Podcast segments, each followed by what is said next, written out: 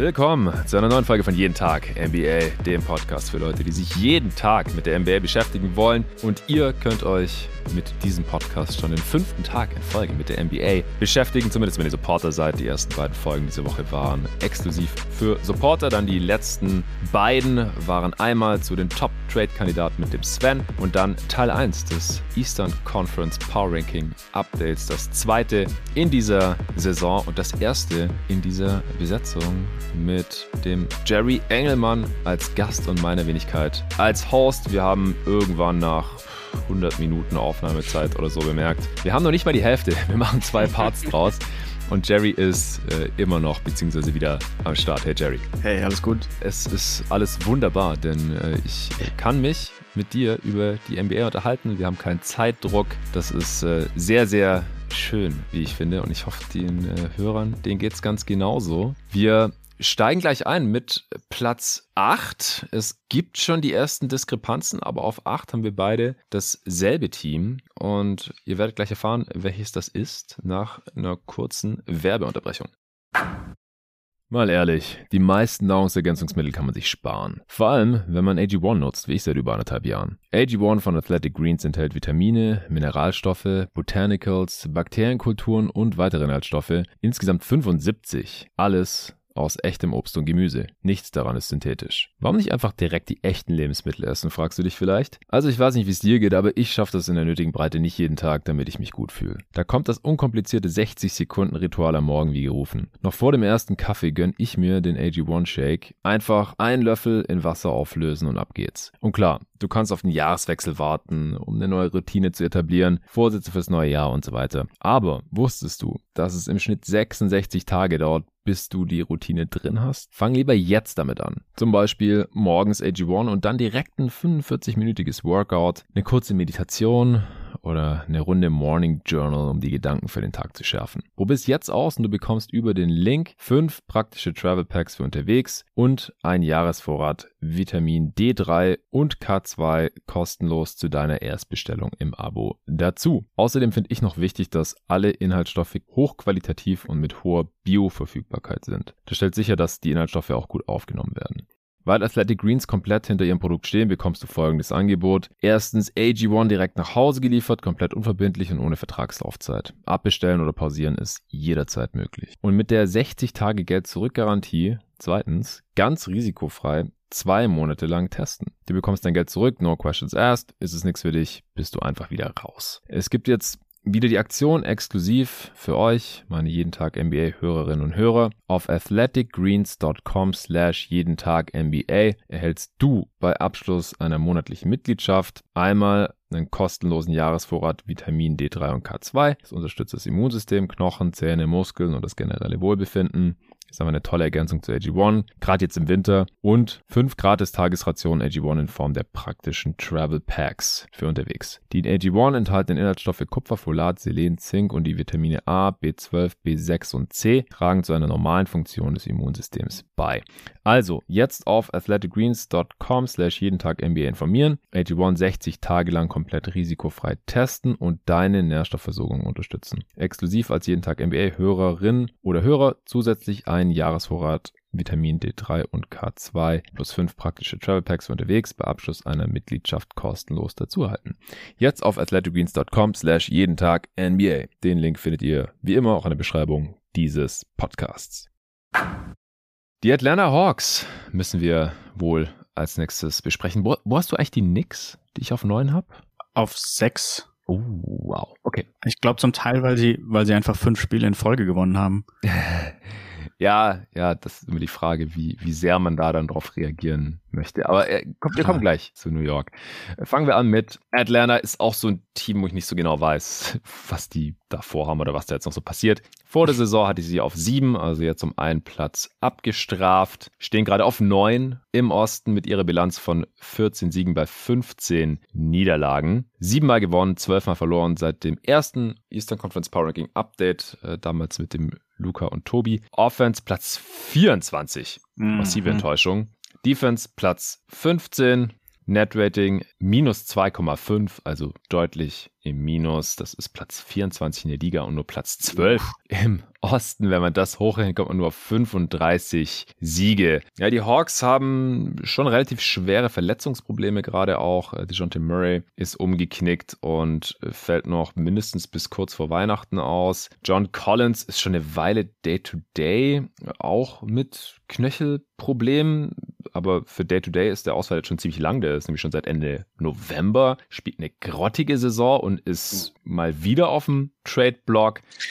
es gab Knatsch zwischen Trae Young und seinem Coach. Auch das ist nichts Neues. Jetzt mit Nate McMillan. Jetzt frage ich mich so ein bisschen, ob Trey Young vielleicht der nächste Star ist, der weg will. Es gibt ja immer einen nächsten Star, der weg will. Wir wissen nur noch nicht wer und früher oder später gibt es irgendwelche Anzeichen. Und letztes Mal, als es Stress gab zwischen dem Coach und Trey, da musste der Coach gehen, Lloyd Pierce, vor zwei Jahren. Letztes Mal, als es Stress gab zwischen Trey Young und John Collins, haben sie sich irgendwie eingekriegt. Das war auch vor zwei Jahren. Ich weiß nicht, ob jetzt John Collins letztendlich getradet wird, ob die überhaupt traden können mit seinem Vertrag. Der bekommt inklusive dieser Saison noch 100 Millionen über die nächsten vier Jahre. Oder ob vielleicht irgendwann das Ende der Zeit von Trey Young in Atlanta sogar ansteht. Weiß ich nicht, gibt es keine Gerüchte zu. Ist nur eine Frage, die ich im Kopf habe. Ich habe natürlich da jetzt auch keine, keine Quellen oder irgendwie sowas. Wie hast du diesen Stress zwischen Trae Young und Nate McMillan empfunden? Hast du das mitbekommen? Ja, ich habe da auch einen, Tweet gepostet, wo ich beleuchtet habe, wo sich denn Trey Young im defensiven uh, Adjusted Plus Minus befindet, weil ich glaube, der Stress, okay. so wie ich das, so wie die Medien das berichtet hatten, war der teilweise deswegen, weil der Trainer sich wünschen würde, dass sich Young irgendwie so ein bisschen mehr anstrengt, glaube ich, auf dem Feld, so in die Richtung. Oder das Management hat, fühlt, dass er mehr machen könnte, außer halt seine Würfe zu nehmen. Und er ist halt in diesem einen, in dieser einen Analyse ist er von 2650 ungefähr Spielern seit 1997 in der NBA ist er ja auf dem aller allerletzten Platz, was Ach. Defensiv-Impact angeht. Nee, ich glaube, er war auf dem vorletzten Platz, aber wie auch immer, also er ist okay. im im 0,1. Percentile, sagt man das so? Wow. Wahrscheinlich okay, nicht. Okay, okay, jetzt, jetzt natürlich die ja. große Frage, wer ist dann der auf dem letzten? Weißt du das noch?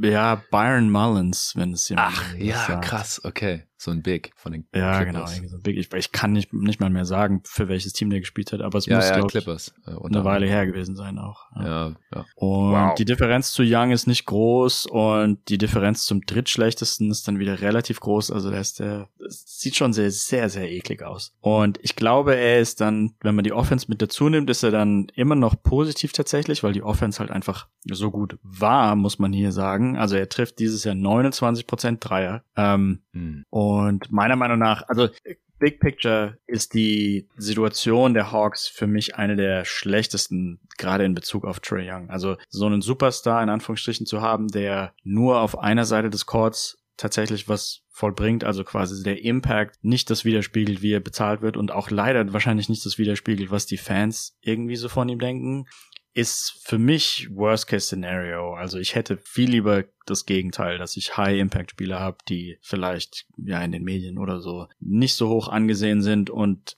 so zahlt man halt eben furchtbar viel Geld an jemand, der sich halt auch alles Mögliche rausnimmt, mhm. denkt, er muss sich nicht anstrengen und ja, man verliert halt mehr Spiele, als man eigentlich annimmt, weil man halt denkt, man hat halt irgendwie so einen Star, der so und so viele Punkte macht. Und dementsprechend würde ich ihn auch als Trade-Kandidaten vorschlagen, wenn ich die Hawks bin. Das Problem ist, dass sein Trade-Wert wahrscheinlich dieses Jahr niedriger ist oder signifikant sogar niedriger ist als in den Jahren zuvor, weil er eben die Dreier gar nicht gut trifft und das war ja immer sein Steckenpferd. Hm.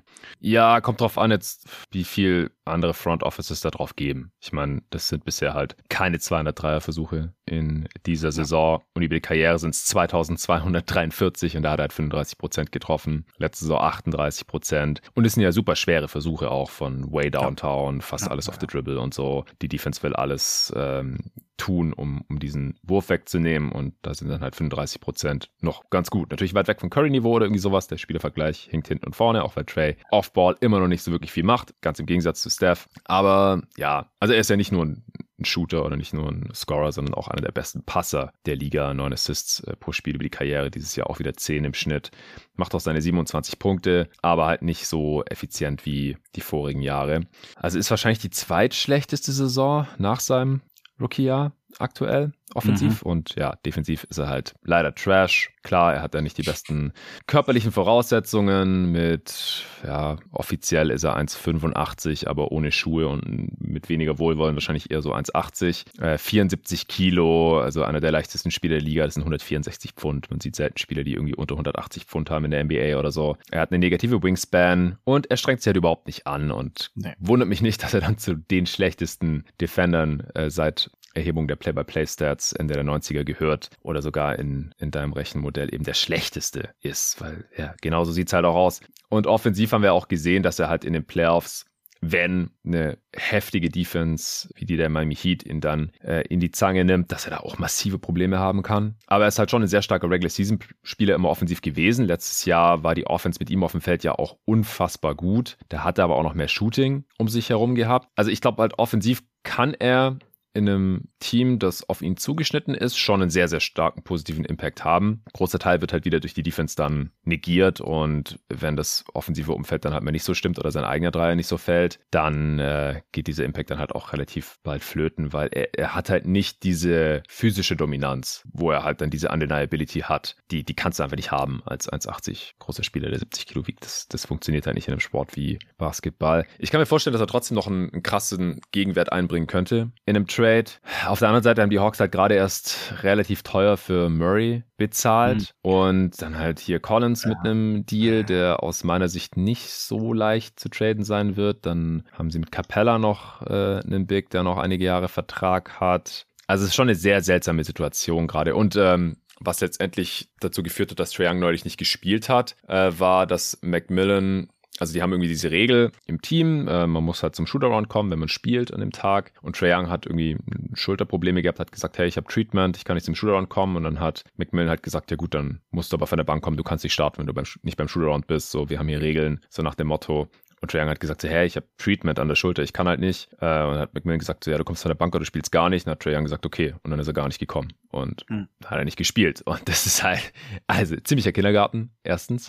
Zweitens, äh, überhaupt kein geiles Zeichen, wenn, wenn die Kommunikation zwischen dem Coach und dem Spieler danach ist halt, oh Gott, Missverständnis. Äh, ja, gut, aber auch kein gutes Zeichen, wenn so ein Missverständnis überhaupt erst aufkommen kann zwischen deinem Franchise-Player und deinem Coach. Aber ich, ich würde hier den Benefit of the Doubt auch eher McMillan geben, wenn ich mich entscheiden müsste, weil Trae Young halt nicht zum ersten Mal mit seinem Coach aneinander geraten ist. Er scheint halt irgendwie, das ist ja immer so extrem schwer zu bewerten von so weit weg. Für dich ein bisschen einfacher, weil du halt schon mal für NBA-Franchises gearbeitet hast, aber kommt ja wahrscheinlich nicht von ungefähr, dass er immer wieder Stress hat mit Mitspielern und, und seinem Coach. Also das ist dann halt auch nochmal so ein Punkt, wieso ich jetzt nicht so gerne für ihn traden würde, ähm, noch zusätzlich zu seinen spielerischen Unzulänglichkeiten.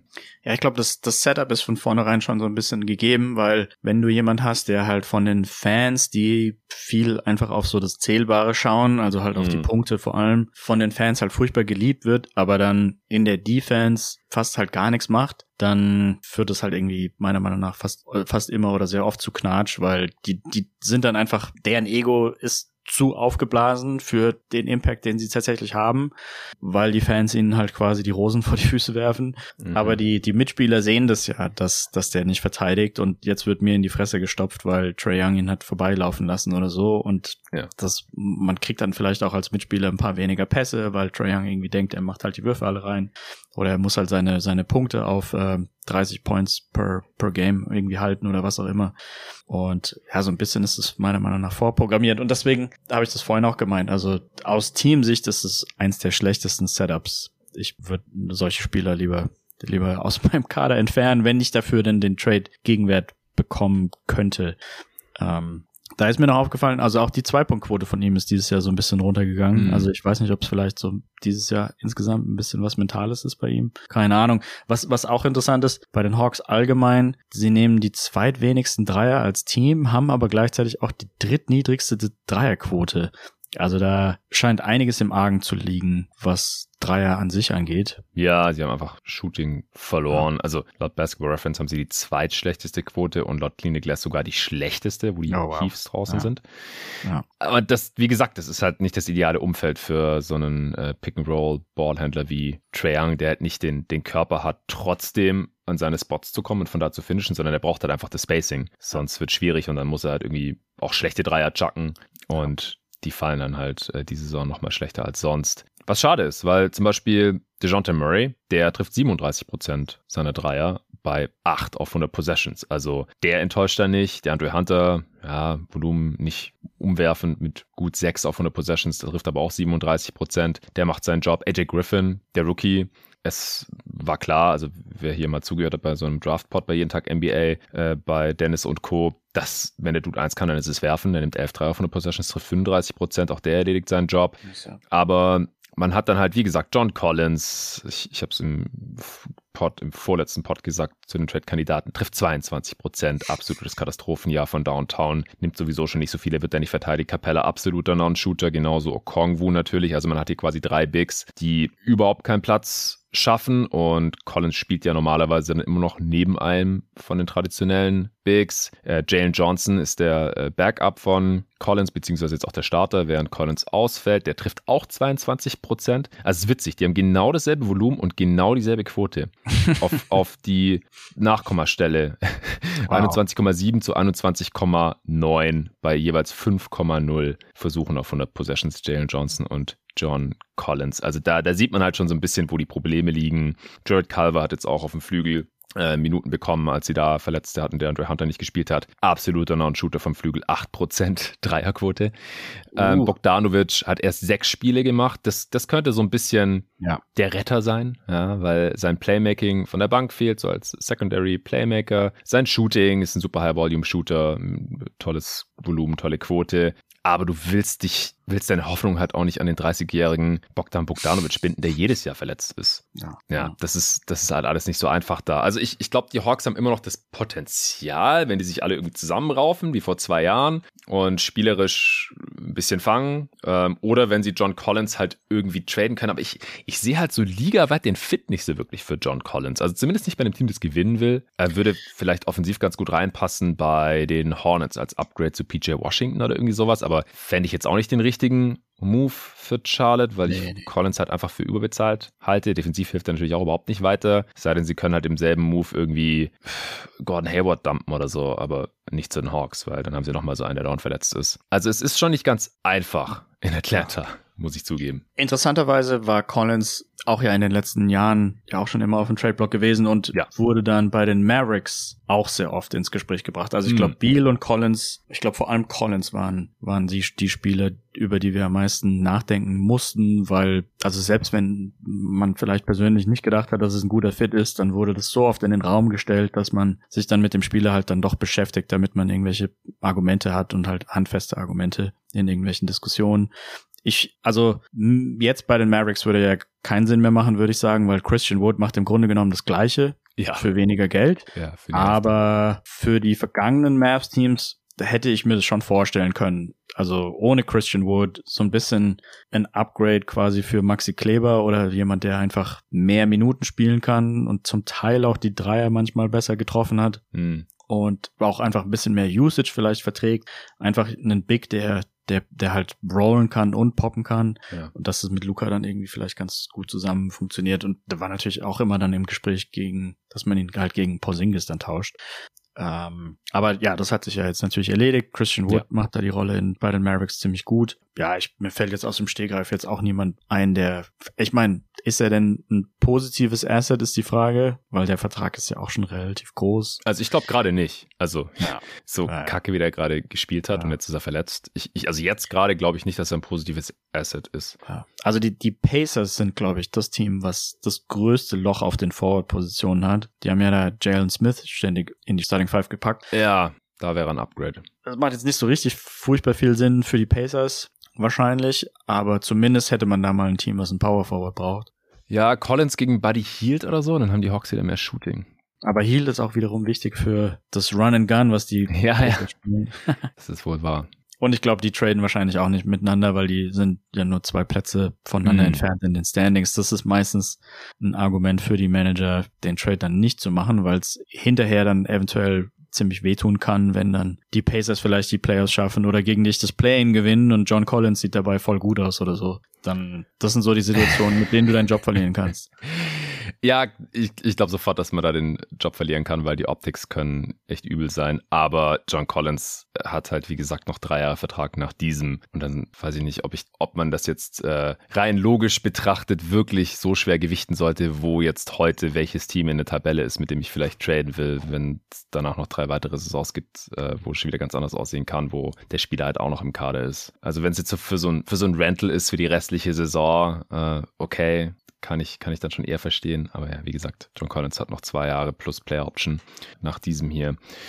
Okay, also wir sind so ein bisschen ratlos, was die Hawks angeht. Wir haben sie interessanterweise beide trotzdem auf acht, also mitten im Play-In. Und da hängt jetzt halt, wie gesagt, viel davon ab, was mit Collins passiert und inwiefern sich Trey Young ja, fangen kann und ob es vielleicht noch irgendwie einen Trade gibt.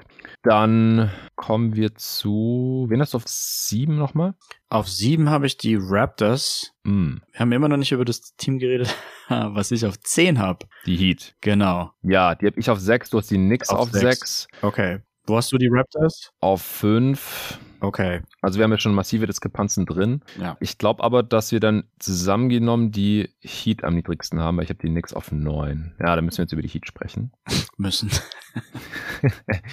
Sollten wir. Ich möchte jetzt gerne über die Heat sprechen. äh, ja, ich, ich hatte die vor der Saison auch auf sechs und du hast ja auch hier ein großes Tier aufgemacht, 6 bis ja. 10. Also ich sehe schon, ja, ja. wie man die auch ins Play entschieben kann. Aber ich habe gedacht, ich vertraue jetzt hier den Heat noch am ehesten von diesen Teams hier. Und ich habe auch noch ein Team unter den Heat, das äh, wir jetzt noch gar nicht erwähnt haben, dass ich die jetzt ganz gerne noch hier, zumindest für den Moment, außerhalb des Play-Ins belassen möchte. Sie stehen gerade auch auf 8. Im Osten Bilanz von 13 zu 15. Zehnmal gewonnen seit dem letzten Power Ranking Update achtmal verloren. Offense fünft schlechteste der Liga. Das ist hässlich. Defense mhm. Platz sieben. Netrating minus 1,0.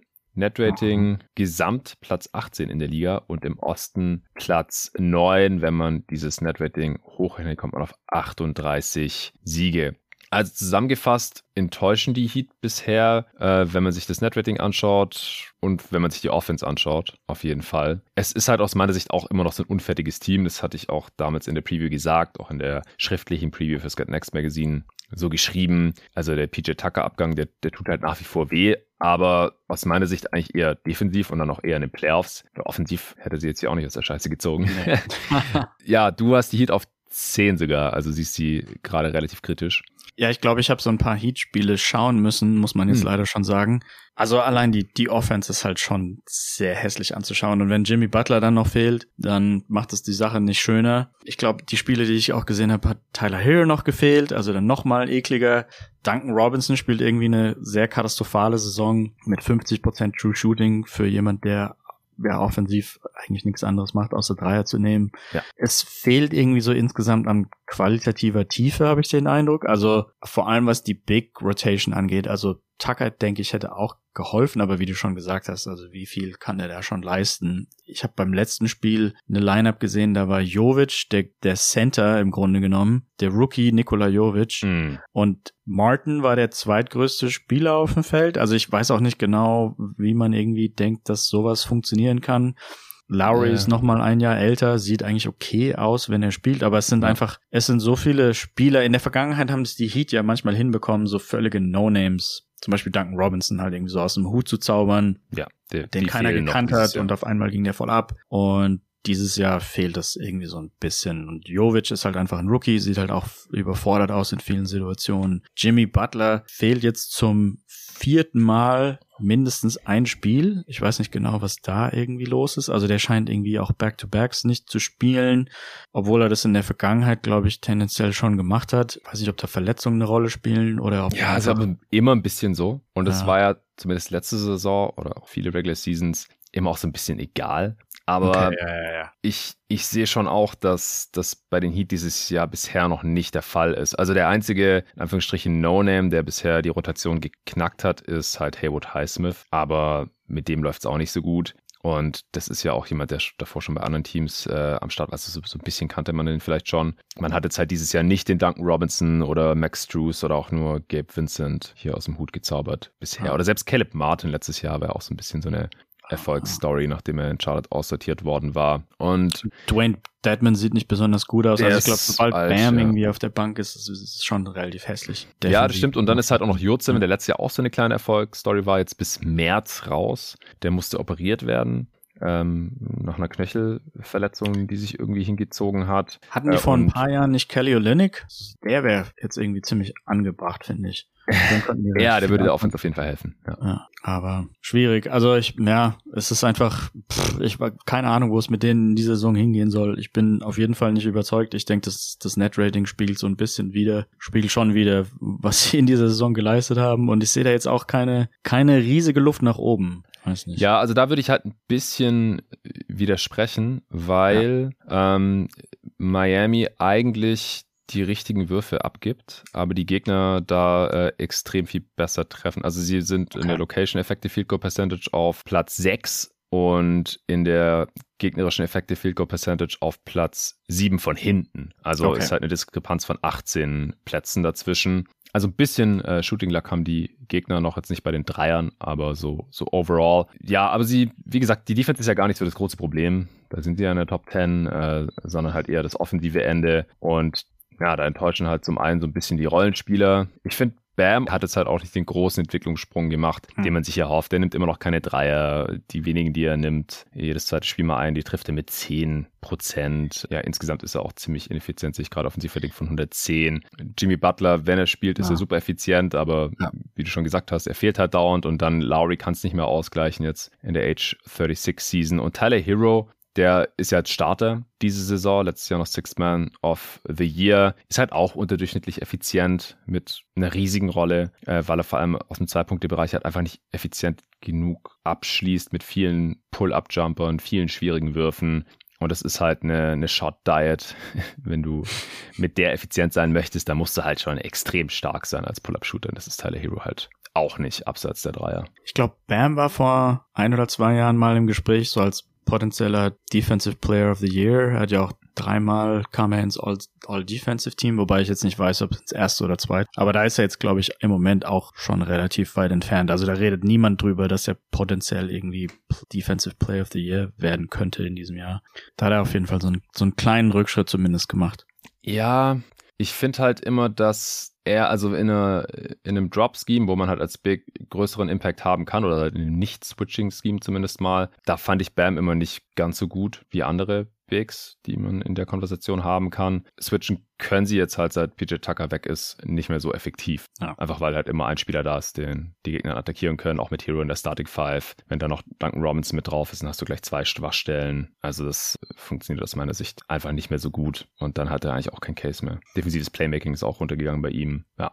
Also ich finde, die Heat, die sind unterm Strich ja schon enttäuschend bisher. Allerdings war halt auch klar, dass dass sie unfertig sind. Ich denke, da wird auch noch irgendein Move kommen. Sind ja auch an Crowder interessiert. Äh, sie haben halt nicht den direkten Gegenwert, den die Suns gebrauchen können. Ich habe mich auch mit Sven Mittwochabend drüber unterhalten im Pod, äh, wie man dann halt über Three-Team-Trades irgendwie eine Verbesserung hinbekommen kann. Auf der anderen Seite, wie gesagt, vertraue ich den Heat halt noch am meisten von, von all diesen Teams, die jetzt hier noch in Frage kamen, bei mir für den letzten Platz außerhalb des Play-Ins. Die sind gut gecoacht mit Spolstra. Die ähm, müssen jetzt auch gewinnen. Die haben jetzt äh, keine andere Wahl. Ich denke auch, dass Pat Riley das noch maximieren wird. Und deswegen sind sie jetzt hier auf Platz 6 gelandet, weniger wegen der bisherigen Leistung. Aber sie hatten auch schon so ein, zwei Signature-Wins in letzter Zeit. Gegen die Celtics zum Beispiel. Die hatten aber auch so ein, zwei so richtige miese Signature Losses. Ich glaube, man hat mit 20 Punkten zu Hause gegen Detroit verloren. Und dann hat man gegen San Antonio verloren im drittletzten Spiel. Also da Mm, waren so stimmt, ganz ja, ja. große Head-Scratcher dabei.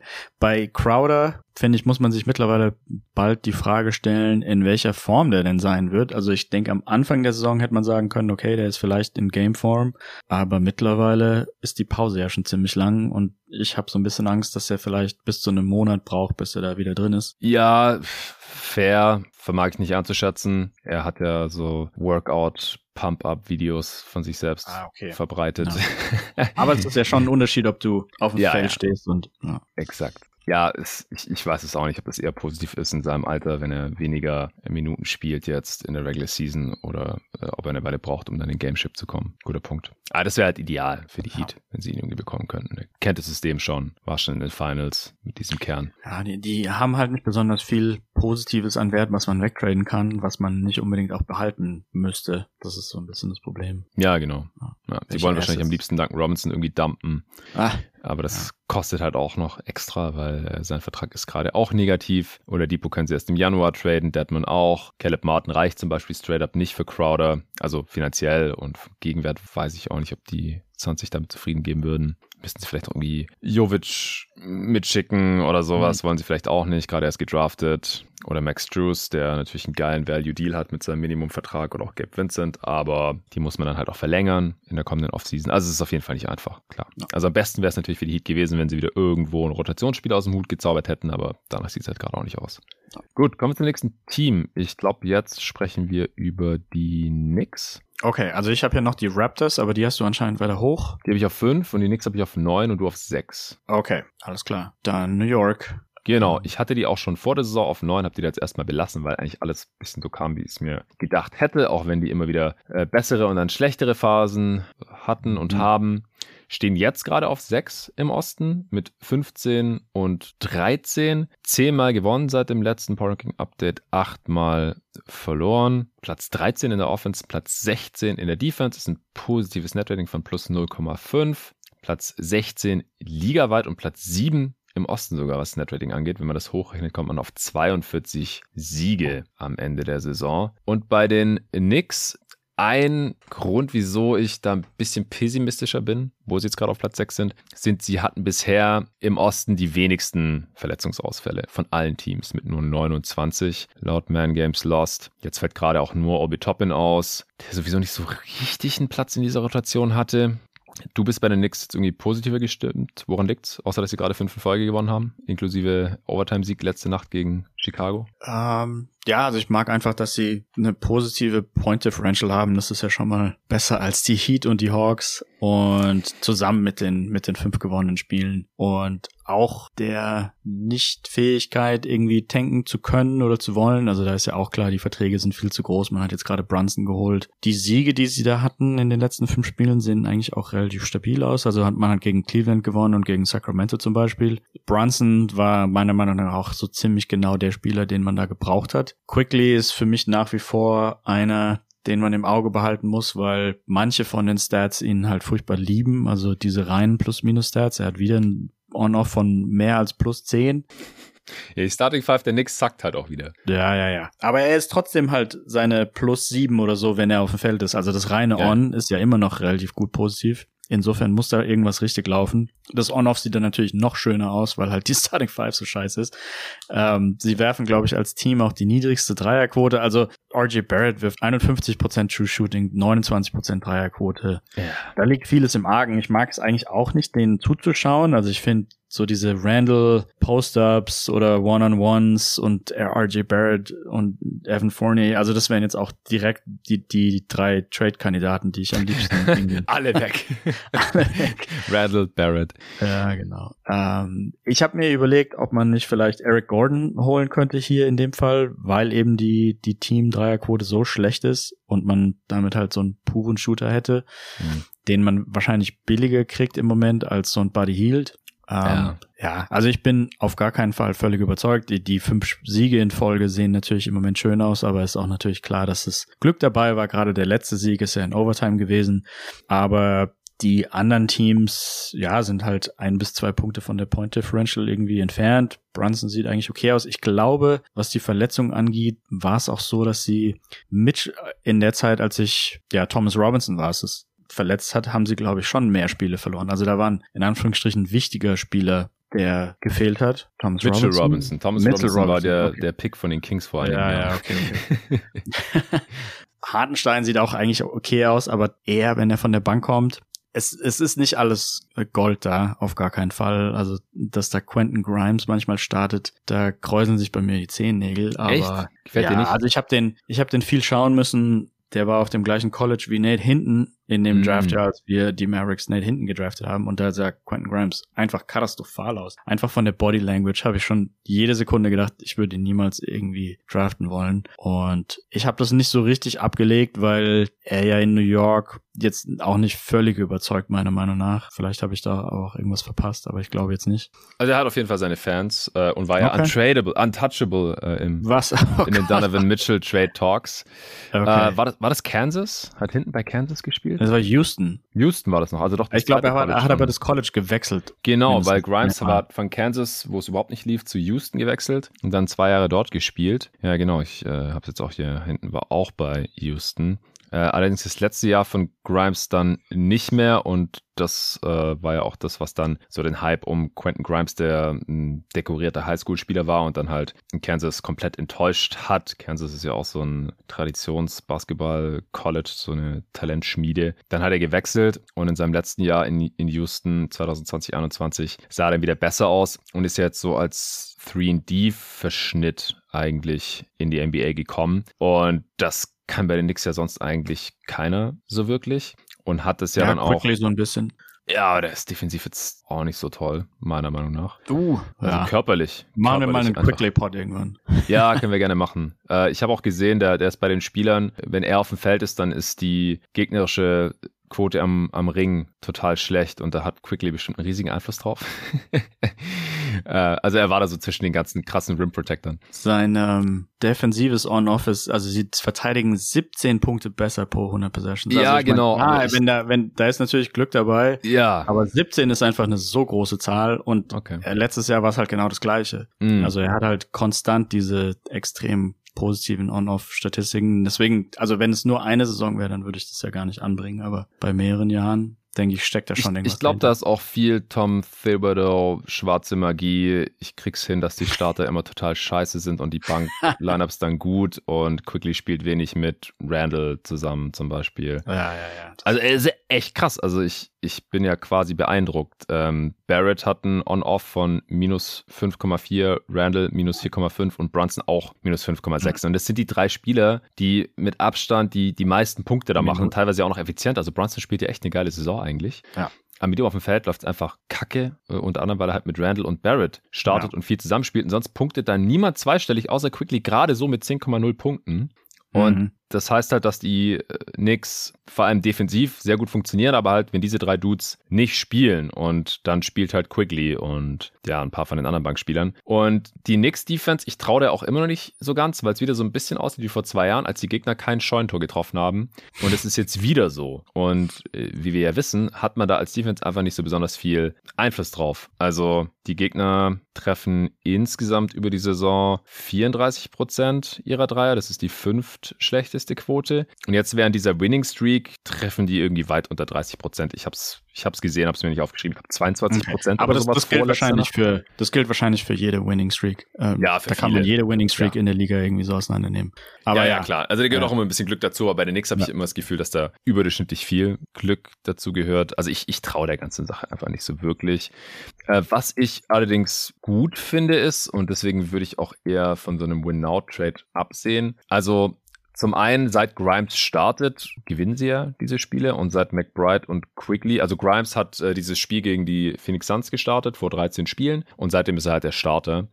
Okay. Und davor war halt immer so die Frage, gut, da war Grimes auch verletzt, aber dann so, wieso startet er nicht mal oder wieso spielt er so wenig, wenn er im Sommer noch untouchable war? Aber das sind halt auch diese Diskrepanzen in New York zwischen dem Coaching-Staff und dem Management. Äh, wie gesagt, seit er startet, läuft's besser und seit McBride und Quigley die Backcourt-Backups sind statt Fournier und Rose, äh, haben sie halt diese Five-Game-Winning-Streak. Also Fournier ist raus aus der Rotation und Derrick Rose wow. eigentlich auch. Und deswegen sind es automatisch auch Trade-Kandidaten. Und das finde ich aber eigentlich einen coolen Move von äh, Thibodeau, dass er jetzt hier halt eher die jüngeren Spieler ranlässt und diese Veterans, die eh nicht so gut gespielt haben, diese Saison. In dem Fall war es relativ einfach, weil Fournier war halt einfach ist schon ziemlich schlecht. Aber man Ja, zahlt aber- ihm, man zahlt ihm äh, 19 Millionen pro Jahr genau. oder so. Sehr hart. Aber gut, also ich meine, da ist jetzt mal ein Team, was dieses Sunk Cost Fallacy Mhm. dem nicht hinterher rennt oder das mal so akzeptiert, dass man da einen Fehler gemacht hat. Und ähm, ja, ist ja, muss man ja irgendwo loben. Ja, genau. Aber wie gesagt, insgesamt bin ich, bin ich nicht so überzeugt von den Knicks mit ihrem gerade so ausgeglichenen Netrating. Ich bin mir nicht sicher, ob sie das halten können. Und dann ist auch wieder die Frage, was machen die hier gerade nochmal eigentlich genau? Sie hatten jetzt aktuell den 14. Pick von den Mavs. Und den 18. ist der eigene. Das sieht auch wieder sehr nixy aus. Halt diese mittleren Picks, mhm. genauso wie letztes Jahr, wo sie dann wahrscheinlich einen davon irgendwie wegtraden, wahrscheinlich den höheren. Und wo soll das nochmal hinführen? Ah ja, man wartet, bis ein besserer Spieler als Donovan Mitchell auf den Trademark kommt irgendwie. Äh, Trey Young vielleicht, hey, das wäre doch passend. Der hat doch in, im Madison Square Garden immer so gut gespielt.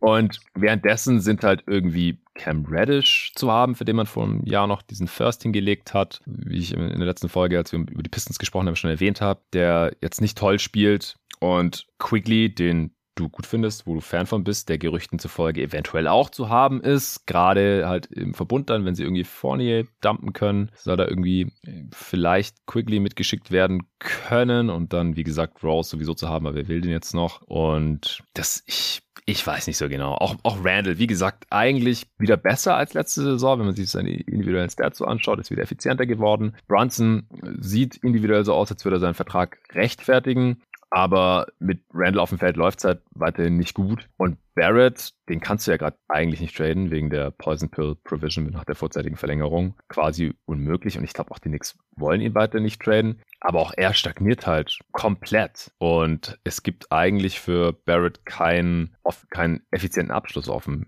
Spielfeld, den er nehmen kann. Also er ist kein guter Finisher in der Zone, er ist immer noch kein guter Dreierschütze, 30 Prozent. Er ist insgesamt ein ineffizienter Offensivspieler, Karriere Offensivrating 102, letzte Saison 103, diese Saison 104. Das sind halt nicht die, die Schritte, die man da, die man da sehen möchte. Er ist kein toller Playmaker für andere, defensiv solide, aber aus meiner Sicht auch nicht mehr. True Shooting 52 Prozent. Also ja, ich bin da immer noch ein bisschen ratlos, was die Knicks hier eigentlich letztendlich vorhaben. Ja, ich meine, wir, wir beschäftigen uns ja mit diesem ganzen, auf dieser ganzen Ebene mit so Teams, wo, wo irgendwas nicht so ganz rund läuft. Ne? Miami hat so Verletzungsprobleme, Atlanta hat seine Probleme und New York hat auch ihre Probleme. Ich, ja, ich meine, keiner davon ist Überflieger, sonst hätten wir sie auch weiter oben. Aber ähm, bei beiden gerade genannten Teams sehe ich halt eher die Upside und ich sehe zumindest bei den Heat auch viel klarer, was der Plan ist. Heißt nicht, dass es klappt, weil Lowry alt ist und Butler irgendwie auch und sie halt auch dieses Loch da haben und sie nicht so besonders viele Assets haben, um das alles zu verbessern. Aber bei den Knicks, wie gesagt, da hätte ich mir halt mal ein Commitment in die eine oder andere Richtung gewünscht. Entweder du tradest halt für Donovan Mitchell, wenn du es kannst und machst einen Schritt nach vorne oder du ja, verpflichtest halt nicht diese Veterans und gehst halt mal gleich Richtung Youth Movement und gibst Grimes und Quigley und McBride und Toppin, wenn er fit ist, äh, dann die Spielzeit. Oder auch die, die, die Center-Rotation. Verstehe ich auch nicht. Sie haben ja im Prinzip drei Bigs, die sie irgendwie alle gleichzeitig spielen lassen wollen. Dann spielt jeder von denen 16 Minuten oder so. äh, Hartenstein, Robinson und Jericho Sims. Also äh, gerade in dem Spiel gegen die Suns, das wir damals live kommentiert haben, da hat halt echt ohne Scheiß jeder von denen genau 16 Minuten gespielt. ich ich glaube, was man nicht machen darf, ist, dass man irgendwie rationales Denken annimmt vom Management. Mhm. Und zwar sieht man das, finde ich, schon an dem Brunson-Vertrag die Tatsache, dass Brunsons Vater irgendeine Trainerrolle bei den Knicks hat und und aus Mavericks Sicht wurde Brunson dann auch furchtbar überbezahlt. Also eigentlich hieß es vor anderthalb Jahren noch, dass er vielleicht so 15, 16, 17 Millionen pro Jahr wert ist und die Knicks oder oder dass er auf den Markt dann gegen Ende der Saison, weil ja die Utah Serie auch gut lief mit ihm oder so, dass man vielleicht, dass er vielleicht 20 verdient und die Knicks haben ihm dann 26 gegeben und die Liga ist ja immer noch dabei, irgendwelche Tampering Accusations da zu untersuchen. Also ich glaube, da wird viel so, ja, da, da, wird, da wird viel unsaubere Dinge gemacht, die nicht immer furchtbar hundertprozentig basketballmäßig optimal sein, sein müssten. Mhm. Aber findest du, dass Jalen Brunson jetzt seinen Vertrag wert ist? Mm, im Moment sieht er gut aus und vor allem, ich denke, wann kommt dieser Cap Spike? Ich glaube in zwei Jahren oder so, mhm. dass die Liga einen neuen TV-Deal ausarbeiten muss mit den Fernsehsendern und man sagt ja, dass der sich vielleicht sogar verdoppeln wird und ich glaube, unter dem Hintergrund sieht's dann völlig okay aus. Ja. Ähm, ja. Ist auch ein declining Deal, also diese Saison verdient er fast 28 Millionen, aber es geht dann runter 26, 25 und im äh, letzten Jahr Player Option auch nochmal knapp 25 Millionen. Also, wie gesagt, Bronson über 20 Punkte pro Spiel, über 6 Assists. Das halt bei einem 121er Offensivrating äh, kann man wirklich überhaupt nicht meckern. Und auch unter erschwerten Bedingungen. Also ja. nach der Free Agency hat er auch gesagt, so, also das, das wird nicht so easy sein für ihn, da effizient zu scoren irgendwie, weil er hat viel weniger Spacing als bei den Mavs, kein Luka Doncic neben sich und ja, nichtsdestotrotz spielt er aus meiner Sicht eine sehr gute Saison. Kommen wir zum nächsten Team. Jetzt die Frage, welches ist es? Äh, die Raptors hattest du wo nochmal? Auf sieben. Da habe ich auf fünf. Wo hast du die Nets zum Beispiel? Auf vier. Die habe ich auf sieben, aber dann müssen wir erst die Raptors besprechen, weil die haben wir dann im Schnitt ein bisschen weiter unten. Habe ich jetzt okay. einen Spot nach unten geschoben. Preseason hatte ich die sogar noch in der Top 4, jetzt auf 5. Stehen gerade auf Platz 10, allerdings ist es auch alles recht nah beieinander. 13 Siege, 15 Niederlagen, siebenmal gewonnen, zehnmal verloren seit dem letzten Update. Offense Platz 15, Defense Platz 10, Net Rating plus 1. Das ist Platz 15 in der Liga, also sehr durchschnittlich. Und Platz 6 im Osten sogar, dieses Net Rating. Wenn man es hochrechnet, kommt man auf 43 Siege am Ende der Saison. Also ich habe hier eher dem Netrating als der Bilanz geglaubt. Die underperformt das halt gerade ein bisschen. Und sie haben halt auch massive Verletzungsprobleme gehabt. Zu Beginn der Saison ist jetzt Jakam eine Weile ausgefallen, dann Van Vliet. Jetzt gerade fehlt äh, Anunobi, dann eins ihrer größeren Signings im Sommer. Otto Porter hat noch so gut wie gar nicht gespielt. Mit einer ja gut, aber der spielt ja so gut wie nie. Ja, gut. Also gerade Porter ist ja immer verletzt. Ja, das ist tatsächlich so. Äh, Precious Achua äh, fehlt schon fast die gesamte Saison. Und klar, das kann so weitergehen. Ich gehe davon aus, dass es nicht ganz so krass weitergeht mit den Verletzungen. Und wie gesagt, bisher ist das Netrating sogar auch noch positiv. Von daher es jetzt erstmal nur um einen Spot abgestraft. Du siehst sie ein bisschen negativer. Ja, irgendwie, also die, die Verletzungen scheinen irgendwie so vereinzelt aufzutreten und auch für sehr viele Spieler. Ich habe da, das wirkt auf mich so, als wäre der Wurm drin und als wäre das relativ unwahrscheinlich, dass die jetzt alle auf einmal irgendwie fit bleiben. Den Eindruck habe ich zumindest. Ich habe auch sehr viele Spiele gesehen, wo, also das ist jetzt kein, keine Unterstützung des Arguments, aber ich habe irgendwie gefühlt nur Spiele gesehen, wo entweder Siakam gespielt hat oder Anunobi, irgendwie fast nie beide zusammen. Ist die Frage, ob die, ob da irgendwie so das, das ähm, Physical Therapy Team vielleicht nicht die beste Arbeit leistet diese Saison oder mm. Irgendwas ähnliches in der Richtung. Weiß ich nicht. Ist vielleicht auch ein bisschen weit aus dem Fenster gelehnt, aber ich finde es einfach komisch, dass, dass ich finde es komisch, wenn die Spieler so mal zwei Spiele spielen und dann wieder fehlen und dann, also natürlich sind so ganz große Verletzungen viel schlimmer, aber ja. verschiedene Körperteile und immer mal wieder und hochfrequentiert bin ich jetzt auch nicht der allergrößte Fan von. Was ich bei den Raptors interessant finde, bei vielen von den anderen Teams haben wir natürlich nachgeguckt, wo liegen die im True Shooting und wo liegen sie im defensiven Rebounding oder offensiven Rebounding. Und meistens war das so, dass das nicht furchtbar weit auseinandergeklafft hat. Also wenn man 15. in der Offense war, dann war man vielleicht 20 in True Shooting, aber man war dafür halt irgendwie Zehnter in, in mhm. Offensive Rebounding, damit man das irgendwie so ausbalanciert hat, aber man war meistens eben nah an dieser 15 dran oder wo auch immer. Und bei Toronto klafft es eben furchtbar weit auseinander. Also sie sind 29. in True Shooting und forcieren aber die meisten Turnovers und haben dafür die drittmeisten Offensive Rebounds. Ja. Und in der Defense erlauben sie die dritthöchsten ähm, die dritthöchste gegnerische Field Goal Percentage und mit den Turnovers, Moment, sie haben auch gleichzeitig die wenigsten Turnovers. Also es ist irgendwie so eine, so eine ganz extreme Mischung. Also man ist entweder in irgendwas voll gut oder man ist in irgendwas voll schlecht. Und ja, also irgendwie komisch. Ich finde, ich bin auch von Barnes so ein bisschen enttäuscht. Ich hatte ihn ja in dem Draft auf Platz eins und dann sah er ja in seinem Rookie auch gut aus, hat ja Rookie of the Year gewonnen. Ja.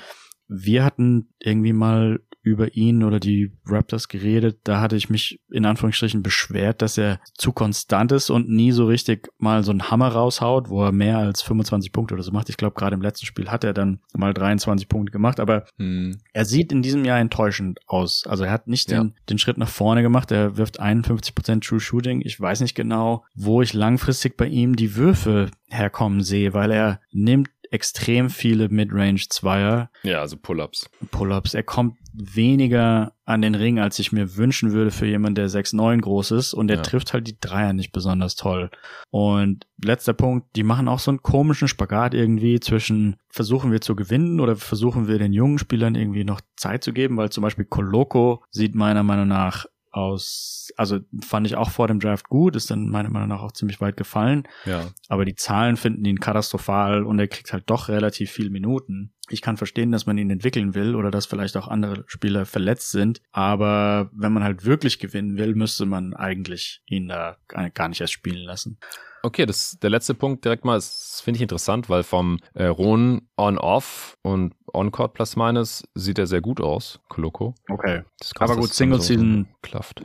On-Off mit, mit 400 Minuten. Ja, 463, klar. Ah. Es ist äh, super small sample size wie alle anderen Single Season plus minus Zahlen, die wir jetzt heute hier und auch in der letzten Folge schon erwähnt haben. Also, es, es läuft zumindest ganz solide, wenn Koloko auf dem Feld ja. ist, wie mit fast allen Startern oder so den Top 6 Rotationsspielern. Außer mit Gary Trent Jr. Und der hat ja auch schon die Rüge vom Head Coach erfahren, äh, weil er defensiv da nicht äh, sich konstant genug reinhängt und an den Gameplan hält. Offensiv ballert er auch ziemlich viel. Ist auch de facto im Contract Year, weil er aussteigen kann nach dieser Saison, genauso wie Fred Van Vliet. Ich glaube, die Raptors, die haben ja diese dieses extreme statistische Profil, weil die halt sehr gut darin sind zu erkennen, was ihre Stärken und Schwächen sind von einem Roster, also wo sie halt so den Grenznutzen maximieren können. Ja. Und das, das geht halt mit diesem Roster am besten über physische Vorteile. Sie haben halt super viele Spieler, die so gut zwei Meter groß sind, beweglich sind und dann sind sie im Schnitt halt oft größer als die gegnerische Lineup, dann können sie die offensiven Boards crashen, sie können für Stress sorgen in den Passing Lanes und viele Turnover forcieren mit Traps und auf einmal ist da eine Full Court Trap und, und die Gegner wissen nicht genau, wie sie darauf reagieren sollen. Aber sie haben halt natürlich auch unglaubliche Probleme im Halbfeld, irgendeinen gescheiten Wurf zu kreieren. Deswegen, ich glaube, das ja. hat auch einen Grund, wieso Barnes äh, halt so viele schlechte Würfe nimmt. Also zum einen darf es offensichtlich, zum anderen ist es halt auch schwierig, da viel bessere Würfe zu kreieren. Vor allem, wenn dann halt der, die besten Offensivspieler, gerade die besten Offensivspieler im Halbfeld, schon relativ viele Spiele verpasst haben. Mit Van Fleet, der auch ein Down-Year hat, was das Shooting angeht. 32% von Downtown, 37% aus dem Feld, weil er nur noch 43% seiner Dreier trifft. Das war ja letzte Saison so ein bisschen äh, die Befürchtung, als er so ja, die, ein Career-Jahr hatte, zum ersten Mal All-Star war, dass er halt seine, äh, vor allem auch seine Midrange-Jumper nicht dauerhaft auf dem Niveau treffen kann. Ja, wobei das ist gar nicht so das große Problem. Er trifft vor allem am Korb wieder so wie mhm. in seiner restlichen Karriere. Letzte Saison 65 Prozent, diese Saison 56 Prozent und die Karriere war bei 55 Prozent äh, direkt um den Ring herum. Also das, das scheint ein bisschen fluky gewesen zu sein. Bei den kurzen Midrange-Stumpern ist er auch von über 40 Prozent wieder im mittleren 30er Prozent Bereich runtergecrashed und halt wie gesagt die Dreier fallen auch nicht mehr so gut. Und dann hat ein Spieler wie Van Vliet halt direkt ein Problem, weil auch er ist halt niemand, der sich irgendwie offensiv physisch durchsetzen kann als einer der kleineren Guards der Liga mit äh, so circa 1,80, auch wenn er deutlich, deutlich schwerer ist als Trae Young. 35 Pfund schwerer, sehe ich gerade. Wow. ähm, ja, also ich, das ist einfach so ein bisschen die Erwartung, dass die Raptors vielleicht doch, die müssen ja nicht alle gleichzeitig fit sein, aber dass wir halt mehr Minuten mal sehen von Siakam Anunobi und Van Vliet zusammen, zum Beispiel. Ja. Das, das würde ihnen schon, schon extrem helfen. Ich glaube, dass sie dann ihr Potenzial einfach realisieren können, was ich auch vor der Saison gesehen habe. Für Platz 4 haben sie jetzt wahrscheinlich schon ein bisschen zu viel verloren und da haben sich dann halt die äh, Cavs einfach deutlich jetzt schon an ihnen vorbeigeschoben, die jetzt schon fünf Siege mehr haben oder vier Siege, Niederla vier Niederlagen weniger haben. Die hatte ich in der Preseason auf Platz fünf und deswegen habe ich da jetzt die Raptors. Aber wenn die nicht weiterhin so massive Verletzungsprobleme haben, dann glaube ich halt, dass sie das Playen auf jeden Fall vermeiden können. Ja. Was ich interessant finde, was man finde ich beobachten kann, die Raptors haben ja sehr viele Spieler, die genau zwischen sechs Fuß sieben und sechs Fuß neun groß sind. Also hm. da scheint ja so ein, ein Fable zu sein von dem GM, dass er genau immer diesen Spielertyp haben will. Und ich frage mich, ob die Hoffnung einfach da ist, dass dadurch, dass die Lineup so groß ist, dass, dass man da dazu den, den Gegner zu schwierigen Würfen zwingt. Mhm. Und ob man sich deswegen dann den, den Rim Protector und die richtigen extrem guten Shotblocker sparen kann, weil einfach die Gesamt-Line-Up-Größe so, so groß ist. Aber das scheint ja nicht ganz aufzugehen. Man nee. ist ja drittletzter in der, in der erlaubten Effective Field Goal Percentage. Genau. und ja, ist die Frage, ob die dann so weitermachen oder ob die irgendwann sagen, okay, vielleicht brauchen wir doch irgendwie jemanden, der, der das kann und ähm, da hätte ich dann irgendwie so als Trade-Kandidat vorgeschlagen, dass man vielleicht sich Miles Turner holen könnte. Der würde dann auch gleichzeitig Spacing mitbringen, was glaube ich dann so einem Scotty Barnes ganz gut tun würde. Also das wäre so mein Vorschlag. Ja, ist auf jeden Fall interessant, das zu beobachten. Also sie haben, du hast gerade schon gesagt, gegnerische Effective Field Goal Percentage drittschlechtester Wert der Liga, gegnerische Location Effective Field Goal Percentage viertschlechtester Wert der Liga. Also da gibt es keine Diskrepanz. Die wow. lassen einfach zu viele einfache Würfe zu und die Gegner treffen die gut. Am Ring zum Beispiel 70 Prozent, drittschlechtester wow. Wert der Liga. Also ja, die brauchen mehr Rim Protection, deswegen ergibt es ja auch durchaus irgendwie Sinn, dass Christian Coloco schon als Rookie eine relativ große Rolle spielt, als jemand, der in der zweiten Runde gepickt wurde. Aber mir gefällt es aus Management-Sicht auch, dass man da jetzt nicht so großartig Ressourcen drauf verwendet, weil halt diese Rim Running, Rim Protecting Bigs einfach ein relativ hohes Replacement-Level haben. Und dann finde ich es auch besser, wenn man dafür halt den, den Second-Round-Pick verwendet oder dann halt auch keine First-Rounder abgibt oder jetzt irgendwie, was weiß ich, einen, einen guten Spieler, um dann für einen Miles Turner zu traden. Also kann man natürlich auch machen, aber ich finde es auch interessant mal zu sehen, wenn es ein Team nicht macht, sondern halt eher die ganze Zeit auf diese 6-9 Wing-Type-Spieler geht. Dann, glaube ich, wiegt ja auch noch schwer, dass Siakam halt bisher nur gut die Hälfte der Spiele gemacht hat, weil er ja noch so ein ja. ganz guter, ja, äh, Weak-Side Roaming Rim Protector sein kann. Aber ja, die, die Raptors sind auf jeden Fall ein super interessantes Basketball-Experiment. also kein Contender oder irgendwie sowas. Also da frage ich mich halt auch, was ist da jetzt gerade der Plan von Ujiri? Und ich glaube, dass die einfach die Pferde stillhalten werden, bis sich eine richtig gute Gelegenheit ergibt, so wie wir es damals schon mit Kawhi Leonard gesehen haben. Und ja. so lang spielen sie halt so gut, wie sie können und entwickeln halt die guten Talente, die sie haben. Ist jetzt halt im Moment hauptsächlich Barnes. Ich glaube, bei allen anderen Spielern wissen wir schon mehr oder weniger, was sie sind. Äh, die sind schon in der Prime, Van Vliet, Siakam oder ja, ich glaube, bei Ananobi ist der Zug halt auch abgefahren, dass der mal wie eine erste oder zweite Option wird. Weil das musste ja teilweise sein ohne Siakam und Van Vliet und das ja. äh, sah dann nach wie vor nicht so toll aus. Und dann ist es halt umso wichtiger, dass Barnes einen Schritt nach vorne macht und halt nicht auf diesem Niveau stagniert. Ja, ein Dreier wäre schön, wenn er die ja. anfangen würde zu, zu nehmen und zu treffen ja. in der Größe. Ja, oder halt mehr aus seiner Größe macht konstant. Okay, wir haben noch vier Teams. Als nächstes sind dann wohl die Brooklyn Nets dran. Wir haben, wir haben noch fünf. Äh, fünf, ja, sorry, fünf Teams, genau. Ja. Ähm, ja, kommt drauf an, wo du die 76ers hast. Wahrscheinlich haben wir die einfach auf vier und fünf vertauscht. Ich habe genau. Brooklyn auf vier und du hast wahrscheinlich Philly auf vier. Ja, und ich habe Brooklyn auf sieben. Ich hatte okay, Toronto auf fünf. Ja. ja, ich vertraue den Netz immer noch nicht so ganz. Ich habe die jetzt mal um einen Platz nach oben geschoben im Vergleich zur Preseason, weil sie sich jetzt halt schon gefangen haben, nachdem sie Steve Nash entlassen haben. Sie stehen gerade auf Platz 4 im Osten mit 17 und 12. Seit dem letzten Power Ranking Update haben sie 13 Mal gewonnen, nur 5 Mal verloren. Damit die zweitmeisten Siege äh, nach den Celtics seit dem letzten Power Ranking Update.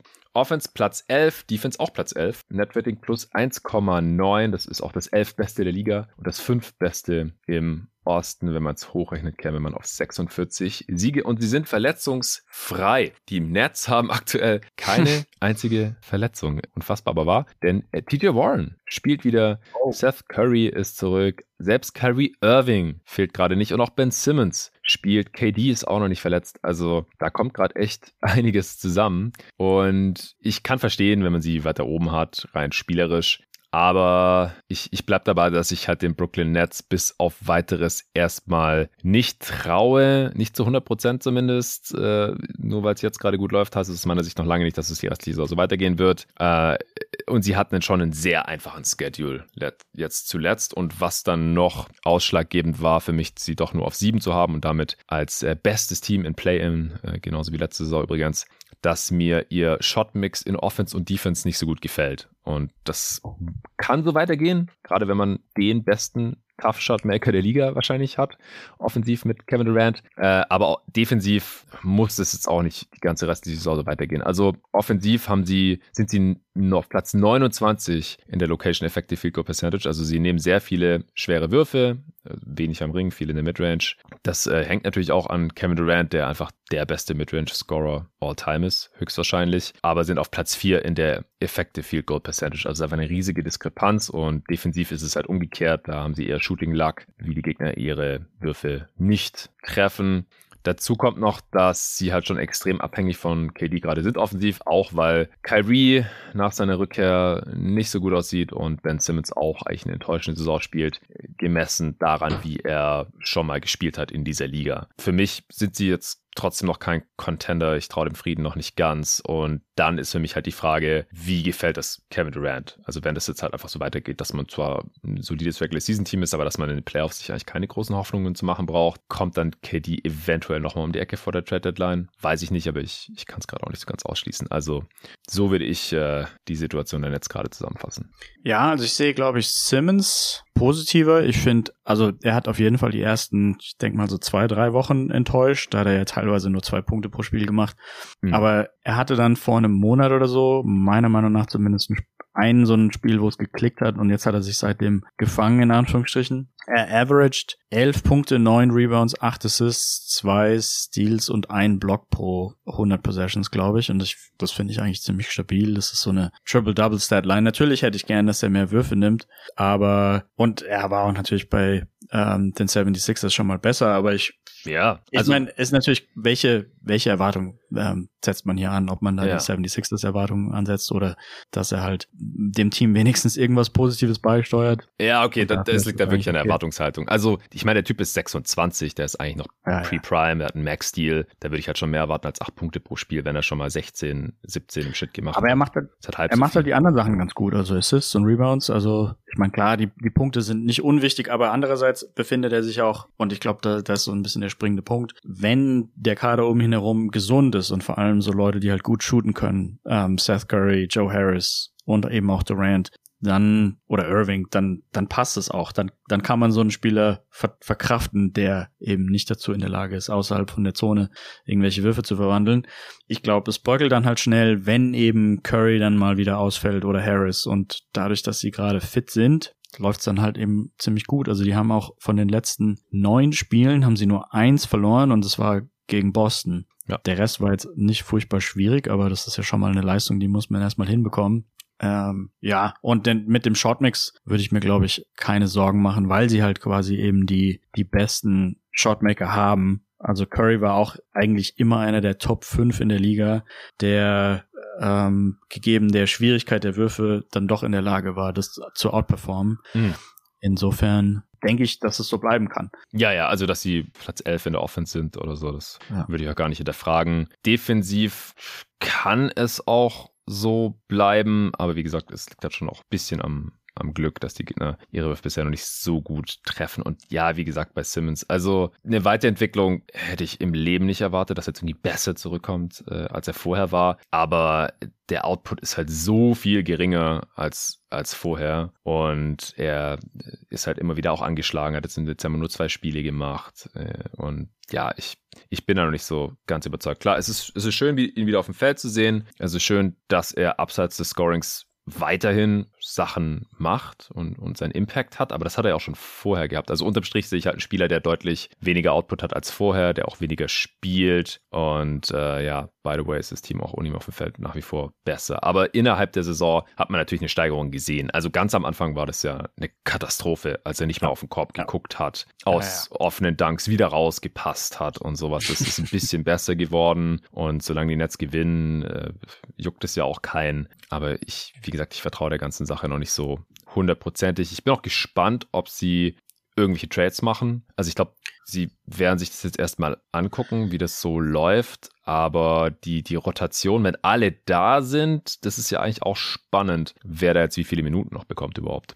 Also was die Trades angeht, ich glaube, da kann man zusammenfassend über die nächsten vier Teams meiner Meinung nach sagen, dass eigentlich keins von den Teams wirklich irgendwas machen kann, weil sie alle ähm, Picks schulden und zwar ziemlich viele Picks schulden an irgendwelche anderen Teams. Also Brooklyn schuldet diverse Picks an Houston, äh, über Philly kommen wir dann wahrscheinlich dann bald. Die schulden halt irgendwelche Picks an ähm, irgendjemand anderen.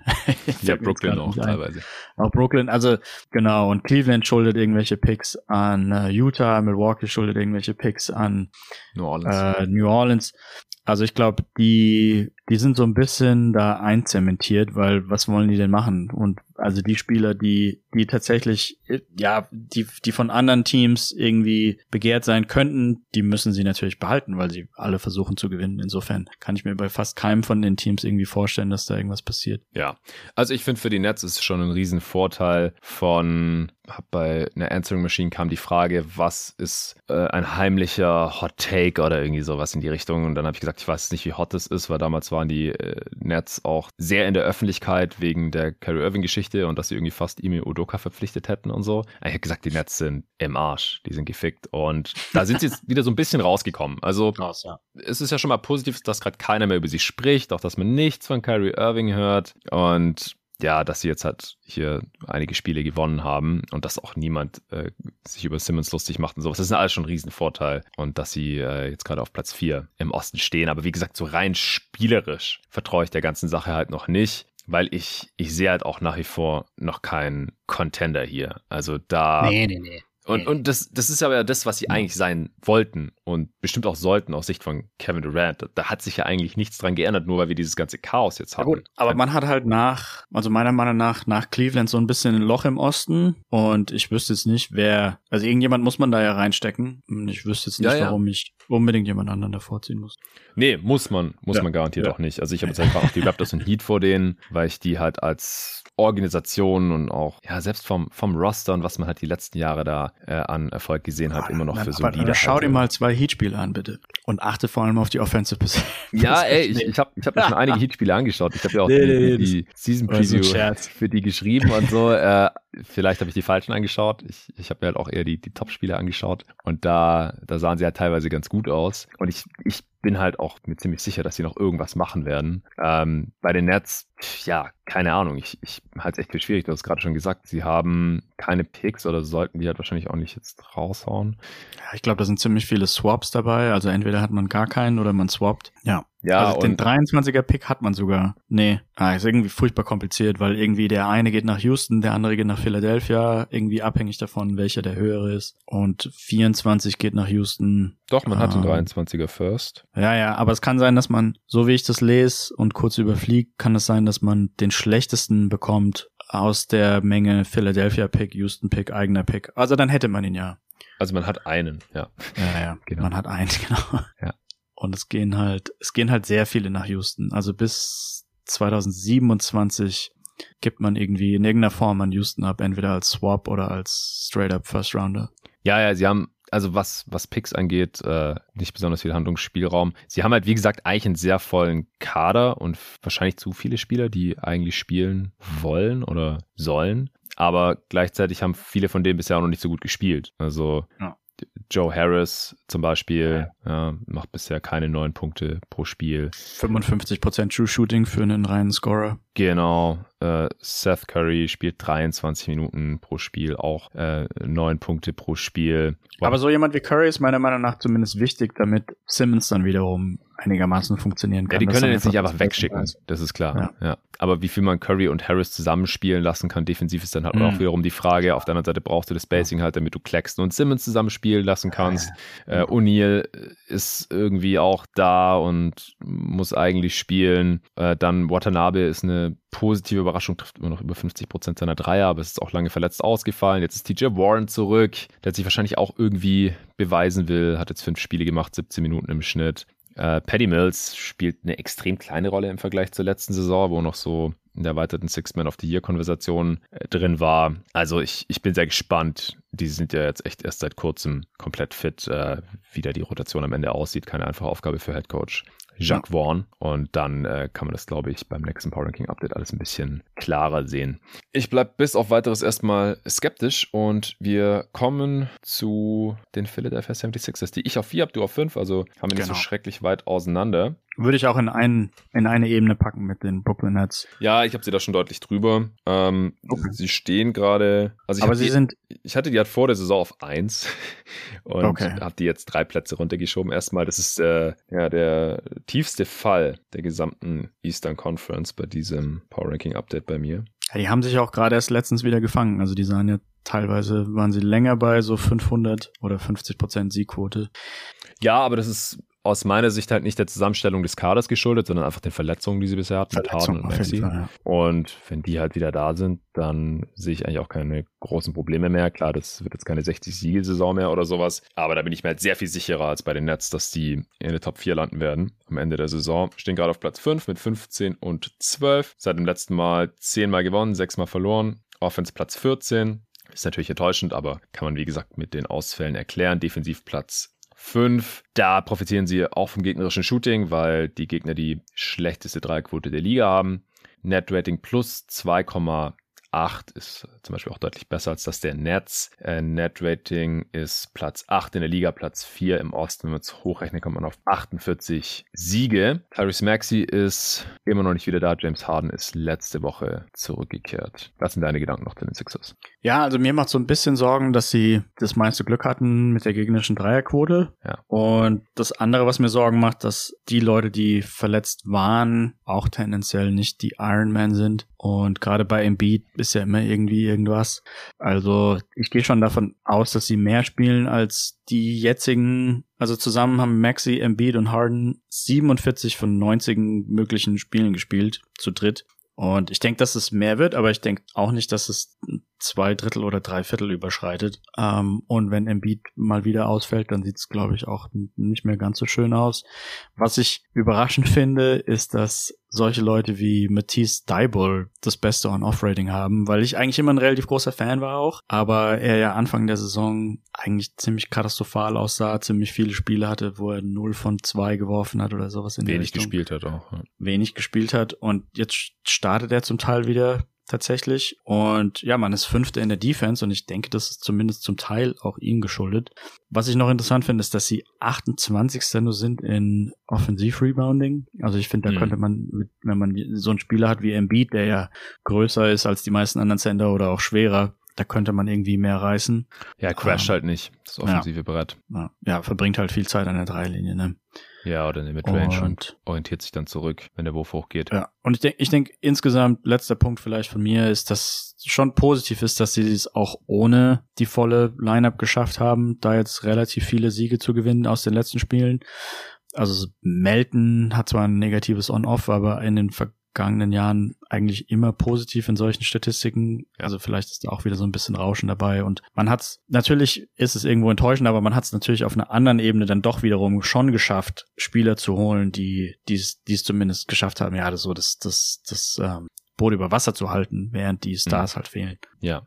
Ja, das ist ja auch eher Doc Rivers Stärke, so ein Floor Raiser zu sein in der Regular Season ja. als Coach. So ein, das, das halt ein mittelmäßiger Kader da so ein bisschen overperformt. Das war ja bei den Clippers zum Beispiel auch schon so, nachdem die Chris Paul und Black Griffin weggetradet hatten und so ein ja, Fringe Playoff Team hatten, haben die dann auf einmal äh, mehr Siege geholt, als man dachte. Und in der ersten Runde gegen die Warriors ein bisschen Neues gemacht damals. Also, wie gesagt, dass ich die jetzt nicht weiter nach unten geschoben habe, ist aktuell eher noch so ein bisschen theoretisch, weil halt Maxi und Harden so viele Spiele verpasst haben. Also äh, du hast ja gerade schon gesagt, wie viele Spiele die jetzt gemeinsam gemacht haben seit dem Harden-Trade oder wie wenige eigentlich. Embiid hat diese Saison auch noch keine 20 Spiele gemacht, erst 19. Maxi hat 15 gemacht und fällt seither verletzt aus und könnte jetzt demnächst zurückkommen. Und James Harden hat sogar nur 13 Spiele gemacht und ist jetzt seit vier Spielen wieder da. Und ja, dass man da jetzt noch mit einem deutlich positiven Netrating dasteht, das finde ich erstmal positiv. Und ich, ich halte halt auch nach wie vor von diesem Team konzeptionell relativ viel. Ja, man hat die ersten paar Spiele vor allem defensiv massiv enttäuscht enttäuscht. Vor allem, ja, ich meine, Harden und Maxi sind halt einfach keine geilen Defender äh, und haben sich dann zusätzlich noch nicht besonders reingehängt. Gerade in der Transition Defense war das eine Katastrophe. Joel Embiid sah auch überhaupt nicht fit aus. Mittlerweile sieht er deutlich fitter aus, hat äh, auch schon zwei 50 Plus Games rausgehauen. Eins gegen Utah, 59 waren es, glaube ich, und dann jetzt am Wochenende nochmal gegen Charlotte, macht über 33 Punkte pro Spiel. Was aber, wenn halt alle fit sind, normalerweise auch nicht mehr nötig sein sollte. Äh, Maxi hat in seinen Spielen 23 Punkte pro Spiel gemacht, Harden 22 und 11 Assists. Aber die Zahlen sind halt auch höher, als sie wahrscheinlich normalerweise wären, weil die halt so wenig zusammengespielt haben. Wie gesagt. Ja. ja, also was weiterhin ein bisschen seltsam ist, ist, dass PJ Tucker halt offensiv gar nichts mehr macht irgendwie. 3,5 Punkte pro Spiel. Ja, er trifft 40 Prozent seiner Dreier, nimmt halt irgendwie fast keine mehr. Und das, das tut dann offensiv halt auch nochmal zusätzlich weh. Ich, ich verstehe nicht ganz, woran das liegt. Tucker hat ja schon mal mit Harden zusammen gespielt und da hat es deutlich besser funktioniert. Äh, vielleicht geht nicht mehr in seinem Alter jetzt mit 37, äh, wenn er sich gleichzeitig defensiv weiterhin so reinhängt. I don't know, aber das ist äh, auf jeden Fall in den Playoffs muss er dann nochmal ein bisschen gefährlicher werden. Ja, aber auch bei den Sixers. Ich finde, die kann man jetzt aktuell noch nicht so wirklich bewerten, solange immer ja, einer von den drei Spielern mindestens verletzt ist. Ja. Dann kommen wir zur Top 3. Da geht es eigentlich nur noch um die Reihenfolge. Hast du auch die Cavs auf 3? Ich habe auch die Cavs auf 3, ja. Das dachte ich mir. Ja, ich habe die von 5 auf 3 jetzt hochgeschoben. Also haben die äh, Sixers und auch Raptors überholt hier in meinem Regular Season Ranking. Stehen auch auf Platz 3 gerade im Osten mit einer Bilanz von 18 Siegen bei 11 Niederlagen. Ziemlich solide. Zehnmal gewonnen, neunmal verloren seit dem letzten Update. Rang 12 in der Offense, da sind sie ziemlich eingebrochen. Rang 2 in der Defense ligaweit. Netrating plus 5,4. Das ist das viertbeste der Liga und das drittbeste im Osten. Wenn man das hochrechnet, kommt man auf 54 Siege, was schon sehr ordentlich ist. Und das Ganze, obwohl sie schon eine Reihe an Ausfällen hatten. Ricky Rubio könnte jetzt langsam mal zurückkommen. Der ist schon wieder am Trainieren. Der hatte sich vor ziemlich genau einem Jahr ja ein Kreuzband gerissen. Dean Wade ist jetzt mit einer Schulterverletzung ein paar Wochen draußen, wahrscheinlich noch bis Ende Dezember. Dylan Windler ist irgendwie immer verletzt äh, mit welcher Verletzung und würde wahrscheinlich so oder so keine Rolle spielen. Von daher äh, ist es auch zu vernachlässigen. Was hast du noch zu den Cavs? Ja, ich finde es interessant, dass sie Zweiter sind in der Defensive Rating, aber gleichzeitig mit Mobley acht Punkte schlechter. Allerdings hatte der auch extrem viel ähm, Wurfunglück mhm. bei den gegnerischen Dreiern. Ja. Aber das muss man auch mal im Auge behalten. Der spielt ich, viel mit der Bank. ja, ja, okay. Aber also acht Punkte ist ja irgendwie schon viel. Also mhm. ist wahrscheinlich viel Glück dabei oder viel Pech dabei, wie auch immer man das sehen will. Ich denke, da geht's wahrscheinlich irgendwann nach oben. Aber für jemand, der ja so ein bisschen defensiv Vergleiche mit Garnett gezogen hat vorm ja. Draft, ist es natürlich nicht die richtige Richtung. Also da würde ich auf jeden Fall weiter zuschauen, wie das aussieht. Ich ja. finde Garland so ein Hauch, ich will nicht sagen enttäuschend, vielleicht doch. Also sein, seine True Shooting Percentage ist so ein Hauch zu niedrig, wie ich es mir jetzt eigentlich wünschen würde.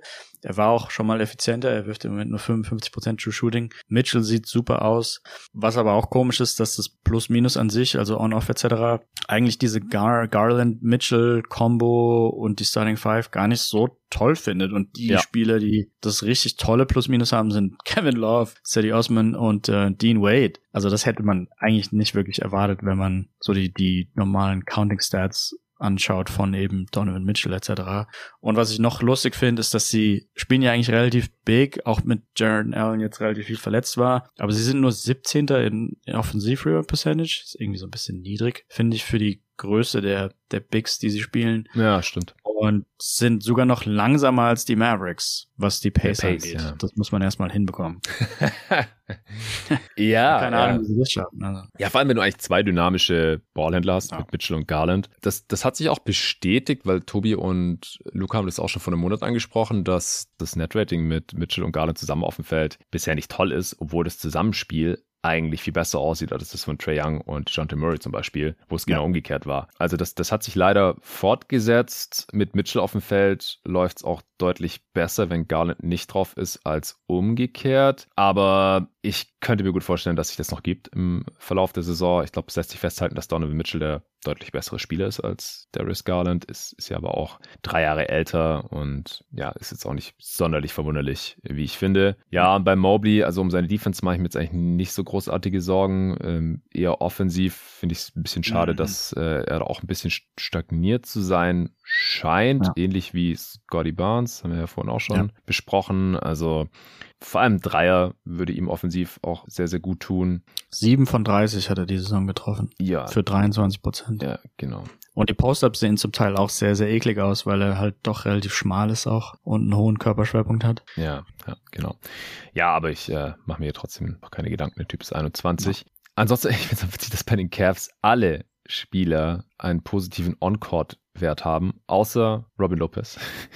Oh nein. ja.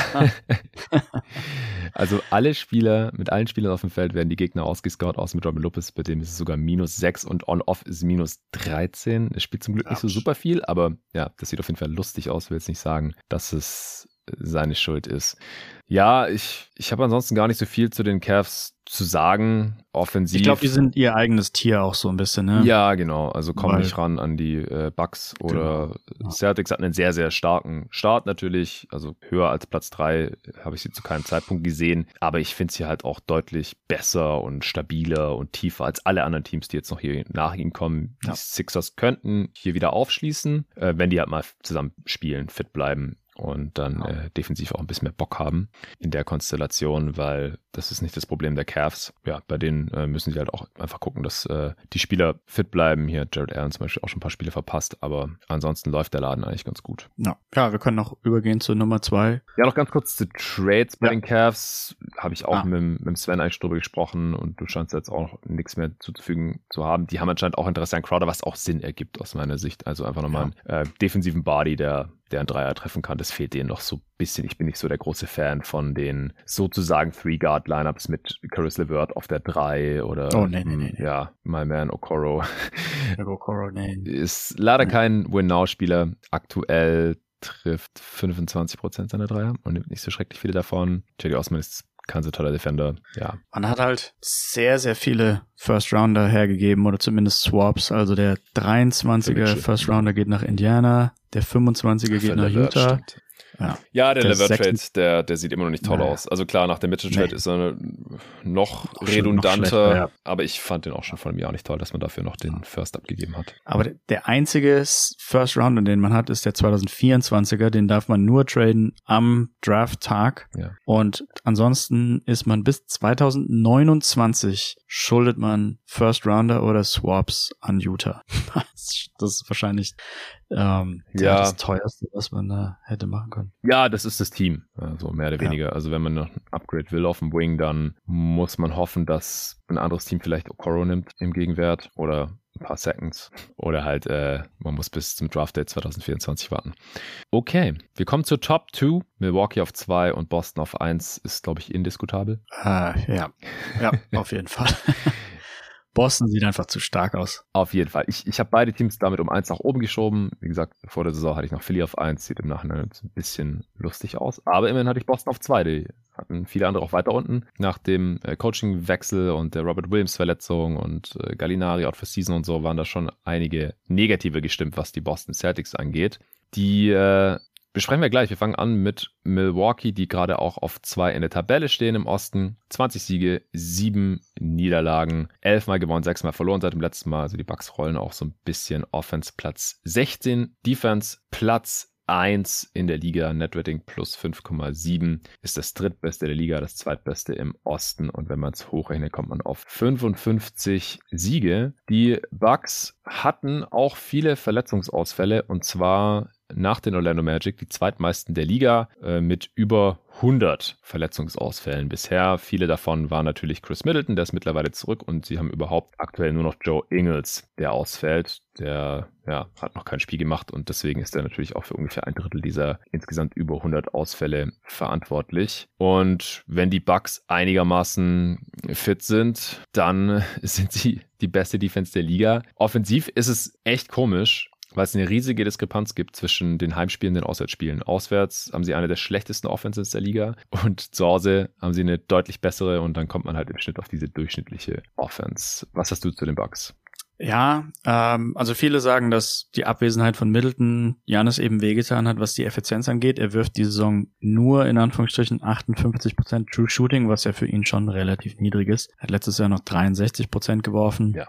Ähm, man ist 20. als Team in True Shooting und interessanterweise auch 21. in Free Throw Rate. Also da, dass ein Team mit Janis 21. in Free Throw Rate ist, ist auch irgendwo verwunderlich. Da zieht halt sonst niemand Freiwürfe. Ja, ja, ja klar. Lopez ist ja auch viel außerhalb von der Dreierlinie.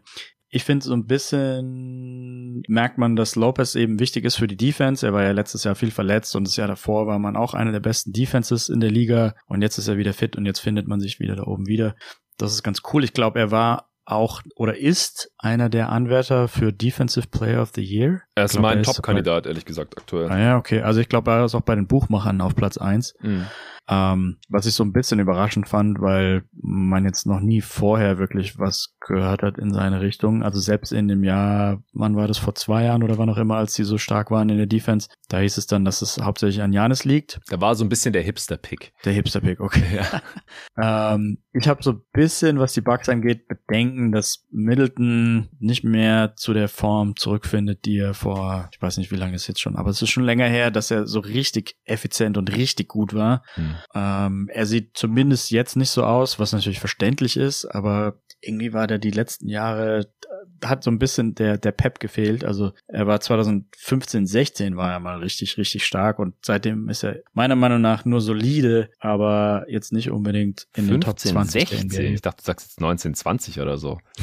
ja, es kann auch sein, dass da die, die Jahre so ein bisschen vertauscht. Ich weiß, dass sein, 19, sein Plus-Minus ist, sein Plus-Minus ist, glaube ich, 2015 total durch die Decke gegangen. Ja, das stimmt. Und ähm, die anderen Stats irgendwie erst, glaube ich, die sind so ein bisschen hinterhergehängt. Ähm, ja, aber also mit zusammen mit dem Alter und halt mehrere Verletzungen jetzt mittlerweile auch, weiß ich nicht genau.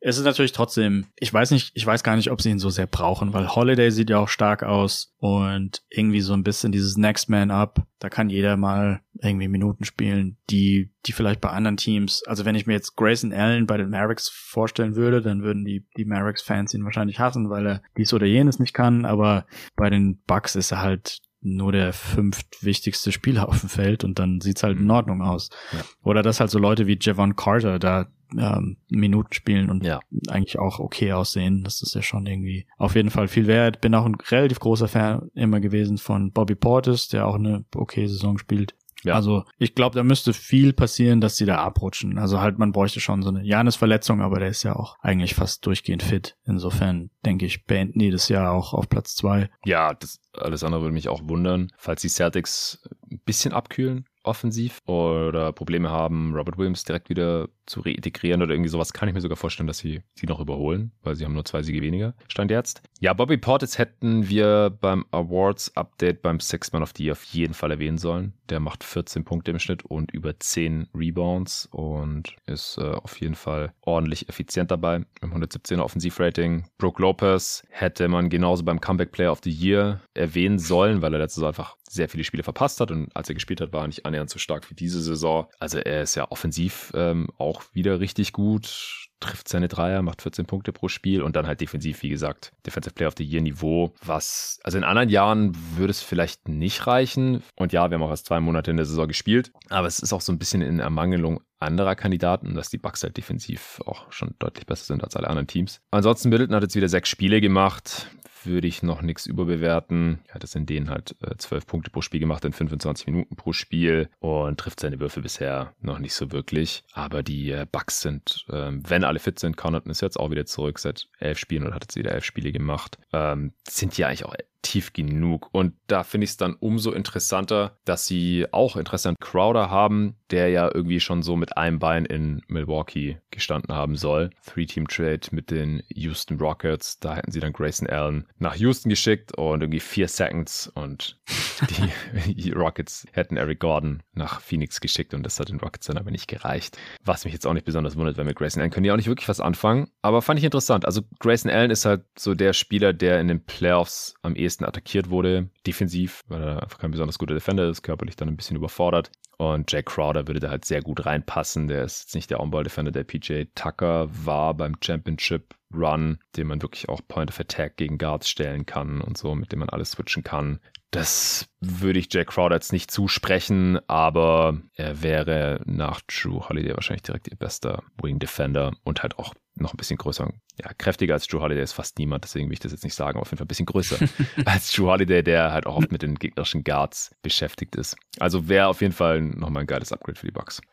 Ja, ist halt, ja, wenn, wenn die Suns oder wer auch immer die eben diese zwei oder diese vier Second Rounder besser gesagt äh, hinnehmen. Ja, glaub, in, die, in, dem Fall halt ein drittes Team, weil die Suns brauchen jetzt keine vier ja. Seconds, sie brauchen halt irgendeinen Spieler, der Crowder halbwegs ersetzt. Ja. Ich glaube, die, die Rockets wären, glaube ich, genau das Team, was mit Second Roundern wahrscheinlich am meisten anfangen, fang, anfangen könnte, weil die benutzen ja auch relativ viel Analytics und werden da dann mm. oft in der Second, äh, in der zweiten Runde irgendwelche Leute finden, die die andere Teams wahrscheinlich überhaupt nicht interessieren. Und ja, ähm, ja für so Analytics-basierende Draft-Strategien nimmt man auch gern die Second Rounder, weil da, da fallen dann viele Leute, die in den Modellen gut aussehen, fallen dann auch ziemlich tief. Ja, und dann kann man einfach mal ausprobieren und wenn ein paar von den Second Round nichts werden, ist auch nicht schlimm, weil man halt mehrere genau. hatte. Ja, guter Punkt. Dann äh, kommen wir zum letzten Team nach bald vier Stunden. Äh, Boston. Es ist klar, wir haben die Boston Celtics beide auf 1. Sie sind gerade das beste Team der Liga. Sie stehen bei 22 Siegen und nur sieben Niederlagen. Seit dem letzten Update 15 Mal gewonnen, nur viermal verloren. Beste Offense der Liga und mittlerweile auch eine Top 10 Defense. Also das war ja so ein bisschen der Wermutstropfen gewesen bis vor zwei Wochen oder so.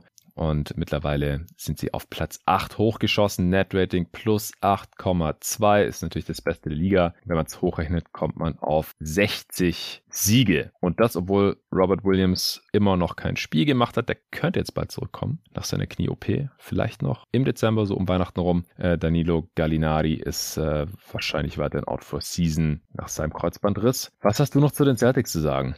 Äh, ich finde es interessant, dass Tatums On-Off weiterhin so total durch die Decke geht. Also er ist immer noch bei plus 15 und ähm, ja, also um jetzt zum wiederholten Mal da auf die Schulter zu klopfen. Victory die, Lab Nummer drei. Ja, ja. äh, also sein On-Off war ja, glaube ich, schon in der zweiten Saison ziemlich gut und es ist jetzt einfach konstant bei plus 15. Das sieht man halt auch sehr selten. Ja, ist unfassbar. Ja, das, das ist schon sehr krass. Ich finde es ja auch interessant, dass die Defense nicht ganz so gut aussieht. Ich denke, das ist auch dem der Robert Williams Sache geschuldet. Die hatten auch kein, kein Pech oder so bei der gegnerischen Dreierquote. Ja. Ähm, ich finde es noch lustig, dass sie letzter sind in Offensive Rebound Percentage, obwohl sie ja erster sind im Offensive Rating. Also das wird dann alles von der True Shooting Percentage gestemmt und von der Dreierquote. Also sie sind zweitbestes Team in der Dreierquote. Ähm, aber sie holen halt wirklich kaum Offensive Rebounds, was halt auch daran liegt, dass sie wahrscheinlich eher das Spacing genießen dann mit Al Horford was ja auch irgendwie Sinn macht. Das war ja bei den Mavericks auch. Wir waren auch nicht das stärkste Offensiv-Rebound-Team, als wir eine der besten Offenses aller Zeiten hatten, sondern haben tendenziell auch eher gespaced mit Porzingis und Kleber. Das scheint irgendwie die mehr zu bringen. Und es gibt halt weniger Fehlwürfe, wenn man so eine gute Offense hat. Also so viel trifft. Ja, Das genau. spielt auch eine kleine Rolle. Dann lohnt sich das Crashen weniger, ja. Ja, ja, die Celtics sind einfach ein perverses Shooting-Team. Es ist echt unglaublich, was die da teilweise an Dreierquoten rausballern. Grant Williams 47% Derek White 41% Al Horford 47% Malcolm Brockton 48% Also wenn jeder von denen jetzt 10% schlechter treffen würde, Stand heute, dann würde es mich auch nicht wundern. Sam Hauser nee. 43% äh, okay, das ist ein reiner Shooter. Und Jason Tatum 36% Jalen Brown 34% das sind humane Quoten, so ist es nicht. Äh, Black Griffin 35 Prozent, Pritchard 36 Prozent. Also sie, das schießt jetzt nicht jeder über 40 Prozent, aber halt schon viele von den Rollenspielern. Das, das könnte noch ein bisschen runtergehen, vielleicht.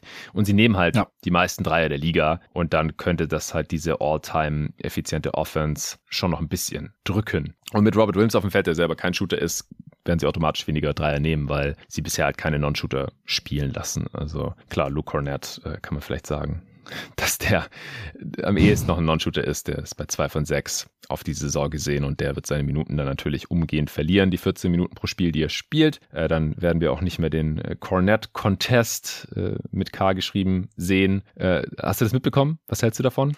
Ich bin eigentlich ein ziemlich großer Fan. Ich find's lustig. Ich glaube, ich habe auch auf Twitter ein Video gepostet, wo Wembanyama das auch versucht hat vor zwei Wochen. Und bei Wembanyama macht es ja vielleicht sogar noch ein bisschen mehr Sinn, weil er noch größer ist und damit noch mehr die Sicht verdeckt. Mhm. Man müsste mal nachprüfen, ob es denn tatsächlich was bringt. Aber Wurde wohl gemacht. Sample Size zu klein. Ja, genau. Also es ist natürlich super small Sample Size. Ich weiß gerade nicht mehr, wie groß das Sample war. Also äh, für die Leute, die es jetzt nicht mitbekommen haben, auch wenn es aus meiner Sicht in sozialen Medien komplett aufgeblasen wurde.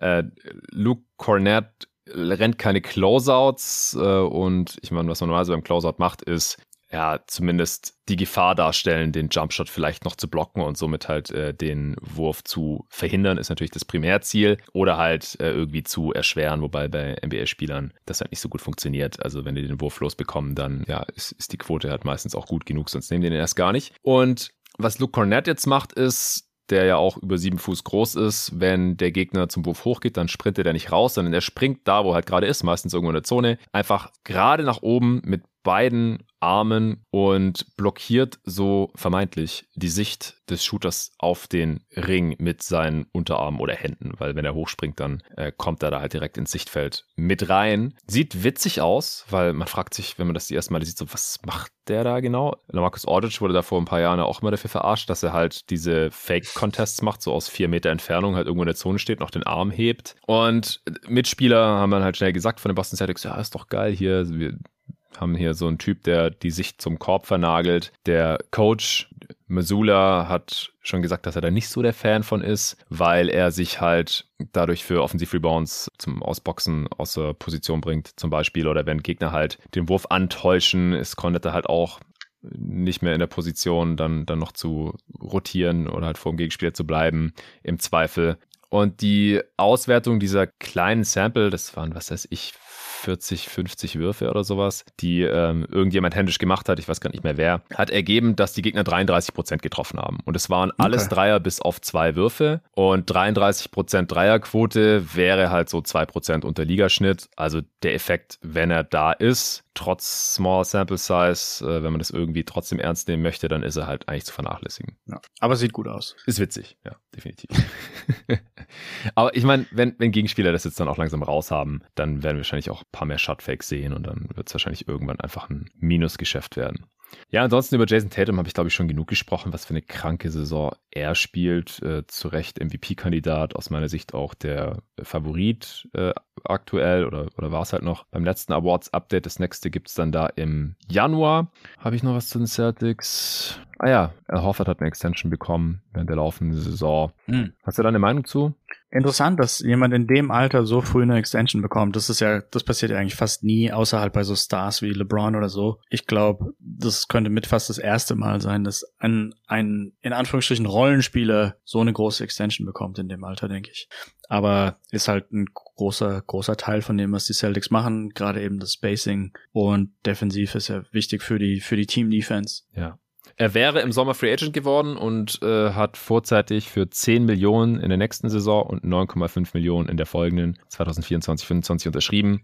Also so knapp unter Mid-Level Exception Höhe, also die normale Mid-Level, nicht die Mini Taxpayer Mid-Level. Ja. Er hätte wahrscheinlich die Mid-Level auch woanders bekommen. Ob er mehr bekommen hätte, bin ich mir nicht sicher, weil er halt auch schon wirklich relativ alt ist mittlerweile und ja. im Prinzip tauscht er jetzt halt ein bisschen finanzielle Upside, wenn ein anderes Team ihm doch mehr gegeben hätte. Äh, die Celtics ja. selber wahrscheinlich wollten jetzt nicht unbedingt viel mehr geben, haben halt gesagt, wir können dir das zahlen wegen Luxury Tax und so weiter, äh, kannst du jetzt schon annehmen, dann kannst du planen und bleibst erstmal hier in Boston, weil ich meine, er hat jetzt auch die Erfahrung gemacht, wie es außerhalb von Boston ist. Er war ja in Boston, dann in Philly, lief überhaupt nicht, dann OKC, musste nicht so besonders viel spielen, jetzt ist er wieder zurück, wollte wahrscheinlich einfach sicher gehen, dass er da bleibt. Und äh, vorzeitig dann, dann nochmal knapp 20 Millionen brutto einzustreichen, da gibt es wahrscheinlich auch schlechtere Optionen. Und ich glaube, unterm Strich war das dann für ihn ein ganz guter Deal und für die Celtics halt auch. Also das ist dann quasi seine Age 37 und 38 Season. Also ich glaube, der Deal geht für beide Seiten klar. Ja, ja ich denke auch, das ist ein Win-Win. Genau, beide einfach ein Stück weit mehr abgesichert.